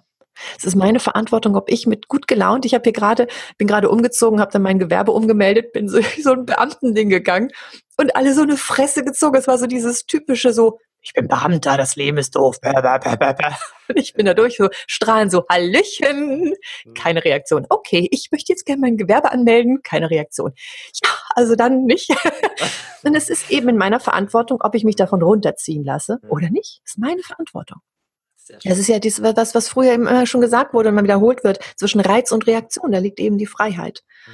Und das sind eben alles so kleine Bausteine, die mir immer wieder gesagt wurden, wo ich auf einmal wieder so, ah, da fällt ein Groschen und auf einmal merke ich so, ding, ding, ding, ding, ding, alles in meinem Körper rückelt sich praktisch wieder in die richtige Richtung. Und da werde ich nie aufhören zu lernen. Das wird immer noch ein Prozess sein, weil ich eben immer noch sehr sensibel, das Hochsensible werde ich ja nicht ablegen. Ich spüre eben immer noch sehr viel. Ich muss mhm. weiterhin auf mich achten. Mhm. Aber ich ziehe eben mittlerweile ähm, wirklich, also auch tolle Männer in meinem Leben. Mein Lebenspartner ist der Hammer. Aber ähm, ja, ich ziehe einfach ähm, dadurch, dass ich Verantwortung übernehme und mich selbst mag, ziehe ich auch eben andere Menschen in mein Leben. Also wie gesagt, Freunde hatte ich immer tolle. Also da will ich überhaupt nichts zu sagen. Da habe ich ein Riesenglück gehabt, ähm, dass die immer schon an meiner Seite waren, auch wenn ich mal schwierig war oder sowas. Und äh, aber ebenso auch, dass ich auch Berufspartner, tolle Menschen in mein Leben ziehe und dass ich eben auch, ähm, was Beziehung angeht, tolle Menschen in mein Leben ziehe und nicht mehr, ähm, ja, Menschen, die mir eben nicht gut tun. Das liegt an mir. Da hat zum Beispiel auch Erik Adler darüber, Schlüsselfaktor Sozialkompetenz oder was. Also man kann so viel üben. Es gibt so viele tolle Bücher dazu. Mhm. Sehr schön. Ich frage auch gerne mal was. Drei Bücher, du hast jetzt schon drei genannt, von Don Miguel Ruiz und von Stephen Covey und Erik Adler. Ähm, ja. Das sind Empfehlungen für. Gibt es noch ein Buch, wo du sagst, das muss man oder sollte man gelesen haben, wenn man sich für Persönlichkeitsentwicklung interessiert? Oh, es gibt so viele, aber ich finde ein Werk noch sehr wichtig vom Thema her und zwar von René Bourbonus, mhm. Respekt. Mhm. Ah ja. Das finde ich auch sehr schön, dass wir einen respektvollen Umgang miteinander. Also ich finde ihn sowieso als Mensch, als Redner, als Trainer unglaublich großartig. Ähm, ihm ist es so wichtig, dass wir klar miteinander sprechen, dass wir, dass wir ehrlich sind, dass wir respektvoll miteinander umgehen. Und er bringt da schöne Beispiele rein, was mir letztens schon wieder passiert ist. Also auch da, ich tappe natürlich auch mal wieder auch meine eigenen Fallen rein. Mhm. Aber er hat eben so gesagt, früher, da haben wir einen Brief bekommen, wir haben uns darüber aufgeregt, ja, und dann haben wir uns wutentbrannt hingesetzt, haben den Stift gesucht, das Blatt Papier, haben einen Brief zurückgeschrieben, zwei, drei, vier, fünf Seiten später haben wir den wutentbrannt dann zusammengefaltet, in den Briefumschlag gepackt, Briefmarke gesucht, rausgegangen zum Postkasten und spätestens auf dem Weg dorthin haben uns überlegt, ah, will ich wirklich ja oder nein? Hm. Und äh, selbst wenn wir ihn abschicken, dauert es wieder ein paar Tage, bis er dann ankommt und so weiter. Und heutzutage, wir bekommen eine SMS, wir bekommen eine E-Mail und wir reagieren häufig viel zu schnell, mhm. ohne darüber nachgedacht zu haben, ohne erstmal ähm, die ersten Emotionen mal vorbeiziehen zu lassen und zu überlegen, ist das jetzt, geht es jetzt wirklich um diese Person, die mich da, die mich gerade triggert oder triggert sie mich, weil ich, weil sie mich an irgendwas erinnert aus, mhm. aus meinem Leben? So, es geht es gerade um die Person, ja oder nein? Und wie kann ich eben damit umgehen, dass wir beide da einigermaßen heil rauskommen? Oder meinetwegen ich auch mehr, aber ich muss den anderen dafür nicht vernichten das macht die Kommunikation ja nicht besser. Diese Schnelligkeit macht es nicht besser. Und darüber schreibt eben René auch und das finde ich total großartig. Mhm. Sehr schön. Ich habe noch ein paar äh, kurze Fragen an dich. Ähm, ja, soll ich auch kurz beantworten, ne? Mache ich. ich. Ich liebe das ja. Also das ist ja äh, sehr schön, wenn man einfach so diesen natürlichen Fluss äh, sieht, wenn man, also ich zumindest so einen roten Faden erkenne. Und ich finde gerade daraus, aus einem echten, echten Menschen, der eine echte Geschichte hat und nicht aus einem aus einer Theorie, aus einem Buch, da kann man wirklich was mitnehmen. Also vielen Dank für deine, für deine Offenheit und für deine Ehrlichkeit. Sehr gerne. Ähm, hattest du Mentoren in deinem Leben, irgendwelche Menschen, du sagst, die haben dich wirklich inspiriert, ähm, weiterzukommen in deinem Leben? Ja, gab es, aber es sind so viele, die könnte ich jetzt gar nicht, könnte ich gar nicht aufgehen. Es ist, ähm, sind auch so Kleinigkeiten, mhm. wo ich zum Beispiel manchmal es gibt hier im Hauptbahnhof gibt es einen Verkäufer bei einem Laden, wo ich selten was kaufe, so Le, Kroback und sowas. Und da ich mich ja häufig vegane Rohkost, äh, gehe ich da nicht. Aber der ist so mit seiner Schirmmütze, der ist so fröhlich drauf. Der ist ständig fröhlich drauf. Das finde ich so und so ehrlich. Und, und die Leute lieben es, zu ihm zu gehen. Bei ihm ist immer die längste Schlange. Das ist für mich echt ein Vorbild. Den finde ich, also ich weiß nicht, wie er privat ist, vielleicht ist er doof, aber da finde ich ihn total großartig. Ähm, ich denke, wenn wir mit offenen Augen durch die Welt gehen, dann sehen wir ganz viele Menschen, wenn wir mal den Fokus auch darauf packen, wer, von wem könnte ich was lernen? Und nicht einfach nur, oh, ich bin so großartig, alle sollen mich bewundern, sondern neugierig, von wem könnte ich was lernen? Und ich kann auch von jemandem, der mir vielleicht nicht liegt, auch etwas lernen. Vielleicht einfach, dass der mehr an sich denkt oder dass der gut Grenzen ziehen kann. Es gibt also von vielen Menschen, wo ich so ein, zwei Punkte mitnehme, wo ich sage, ja, der Rest ist jetzt wegen so meins. Aber die zwei, drei Punkte, die finde ich großartig. Mhm. Also den Mentor fällt mir jetzt so spontan nicht ein. Aber ganz, ganz viele Menschen, von denen ich ganz viel gelernt habe. Okay. Ja. Und was ist der beste Ratschlag, den du in deinem Leben bekommen hast?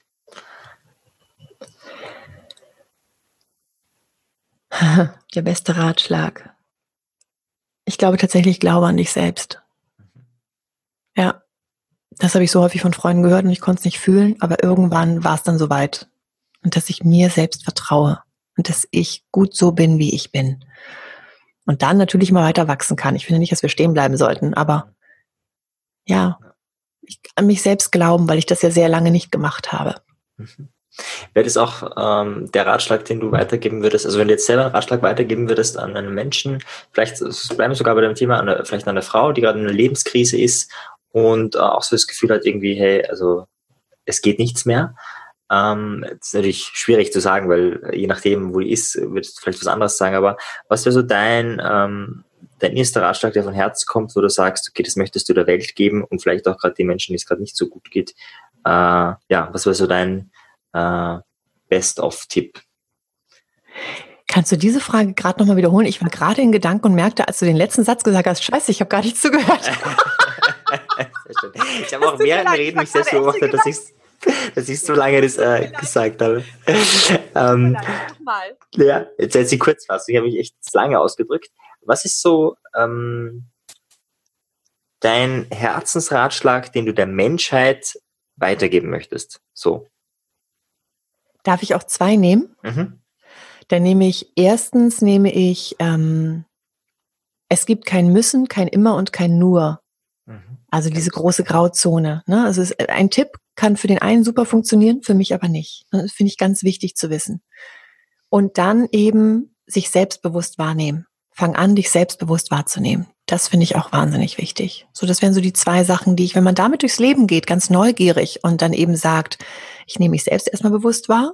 Wer bin ich? Ne, wie, womit fühle ich mich wohl? Und wenn ich Ratschläge oder Tipps von draußen kriege, es gibt kein Müssen, kein Immer und kein Nur. Das kann der beste Tipp der Welt sein, aber es ist wirklich nicht der richtige für mich. Mhm. Dass ich also da auch mir selbst einfach vertraue und nicht einfach alles dann übernehme. Das mhm. wären die zwei wichtigsten Tipps. Mhm, schön. Und äh, letzte Frage. Gibt es einen Menschen, ähm, wo du sagst, ähm, der würde gut hier reinpassen, äh, also im Sinne von Persönlichkeitsentwicklung durch Lebensgeschichten, wo du sagst, okay, der hat eine spannende, interessante Lebensgeschichte, wenn der hier interviewt werden würde, das wäre eine Bereicherung für die Welt. Gibt es da jemanden? Definitiv. Würde aber jetzt im Moment sofort nicht gehen, weil sie gerade ein Buch schreibt, aber da würde ich sagen, ähm, Maike van den Boom.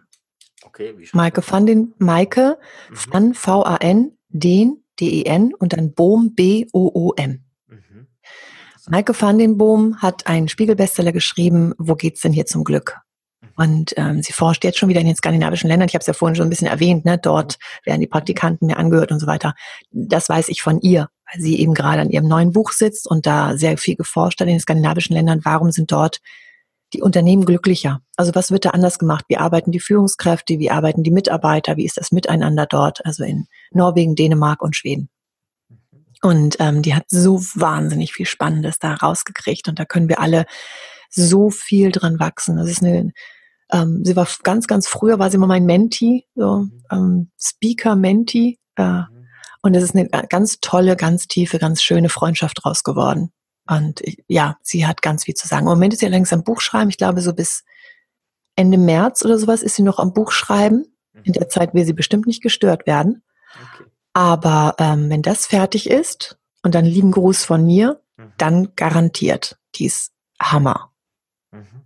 Die kann Geschichten erzählen, also da, da, da kannst du theoretisch kannst du fünf, sechs Stunden mit der sprechen. Das ist einfach Wahnsinn, was sie auch, auch alleine auf die Beine gestellt hat, weil sie eben einfach irgendwann beschlossen hat, okay, Ehe ist dann eben doch nicht meins mit dem Mann, also eben getrennt, alleinerziehende Mutter, dann eben gesagt, ich gebe jetzt mal alles auf, ich lasse mir einen Teil meines Erbes frühzeitig auszahlen, ich reise um die Welt und gucke mal, erforsche mal das Glück.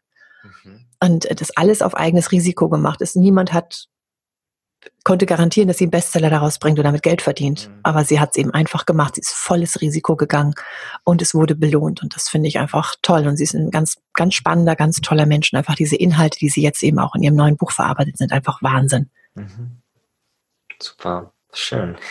Ja, vielen, vielen Dank. Also ich würde echt, ich hätte ja noch ganz viele Fragen, die ich mit, äh, mitgeschrieben habe, äh, aber ich würde gerne mal einen Punkt machen. Vielleicht gibt es hier irgendwann äh, wieder mal äh, ein weiterer Termin. Ich weiß nicht, wie äh, es da aussieht. Aber ich würde hier gerne einfach einen Punkt machen. Ich glaube, da ist echt viel drinnen. Ähm, vor allem die Kernmessage eben auch dieses Wort Selbstbewusstsein, ja, sich seiner selbst bewusst sein und nicht äh, ich bin der Größte. Sehr schön, vielen Dank dir. Und ja, liebe Grüße nach Deutschland. Auf bald einmal wieder. Dankeschön, Marian. Okay, tschüss. Ciao. So, ich bin's nochmal ganz kurz. Wenn dir die Folge gefallen hat, dann gib am besten eine Bewertung ab bei iTunes.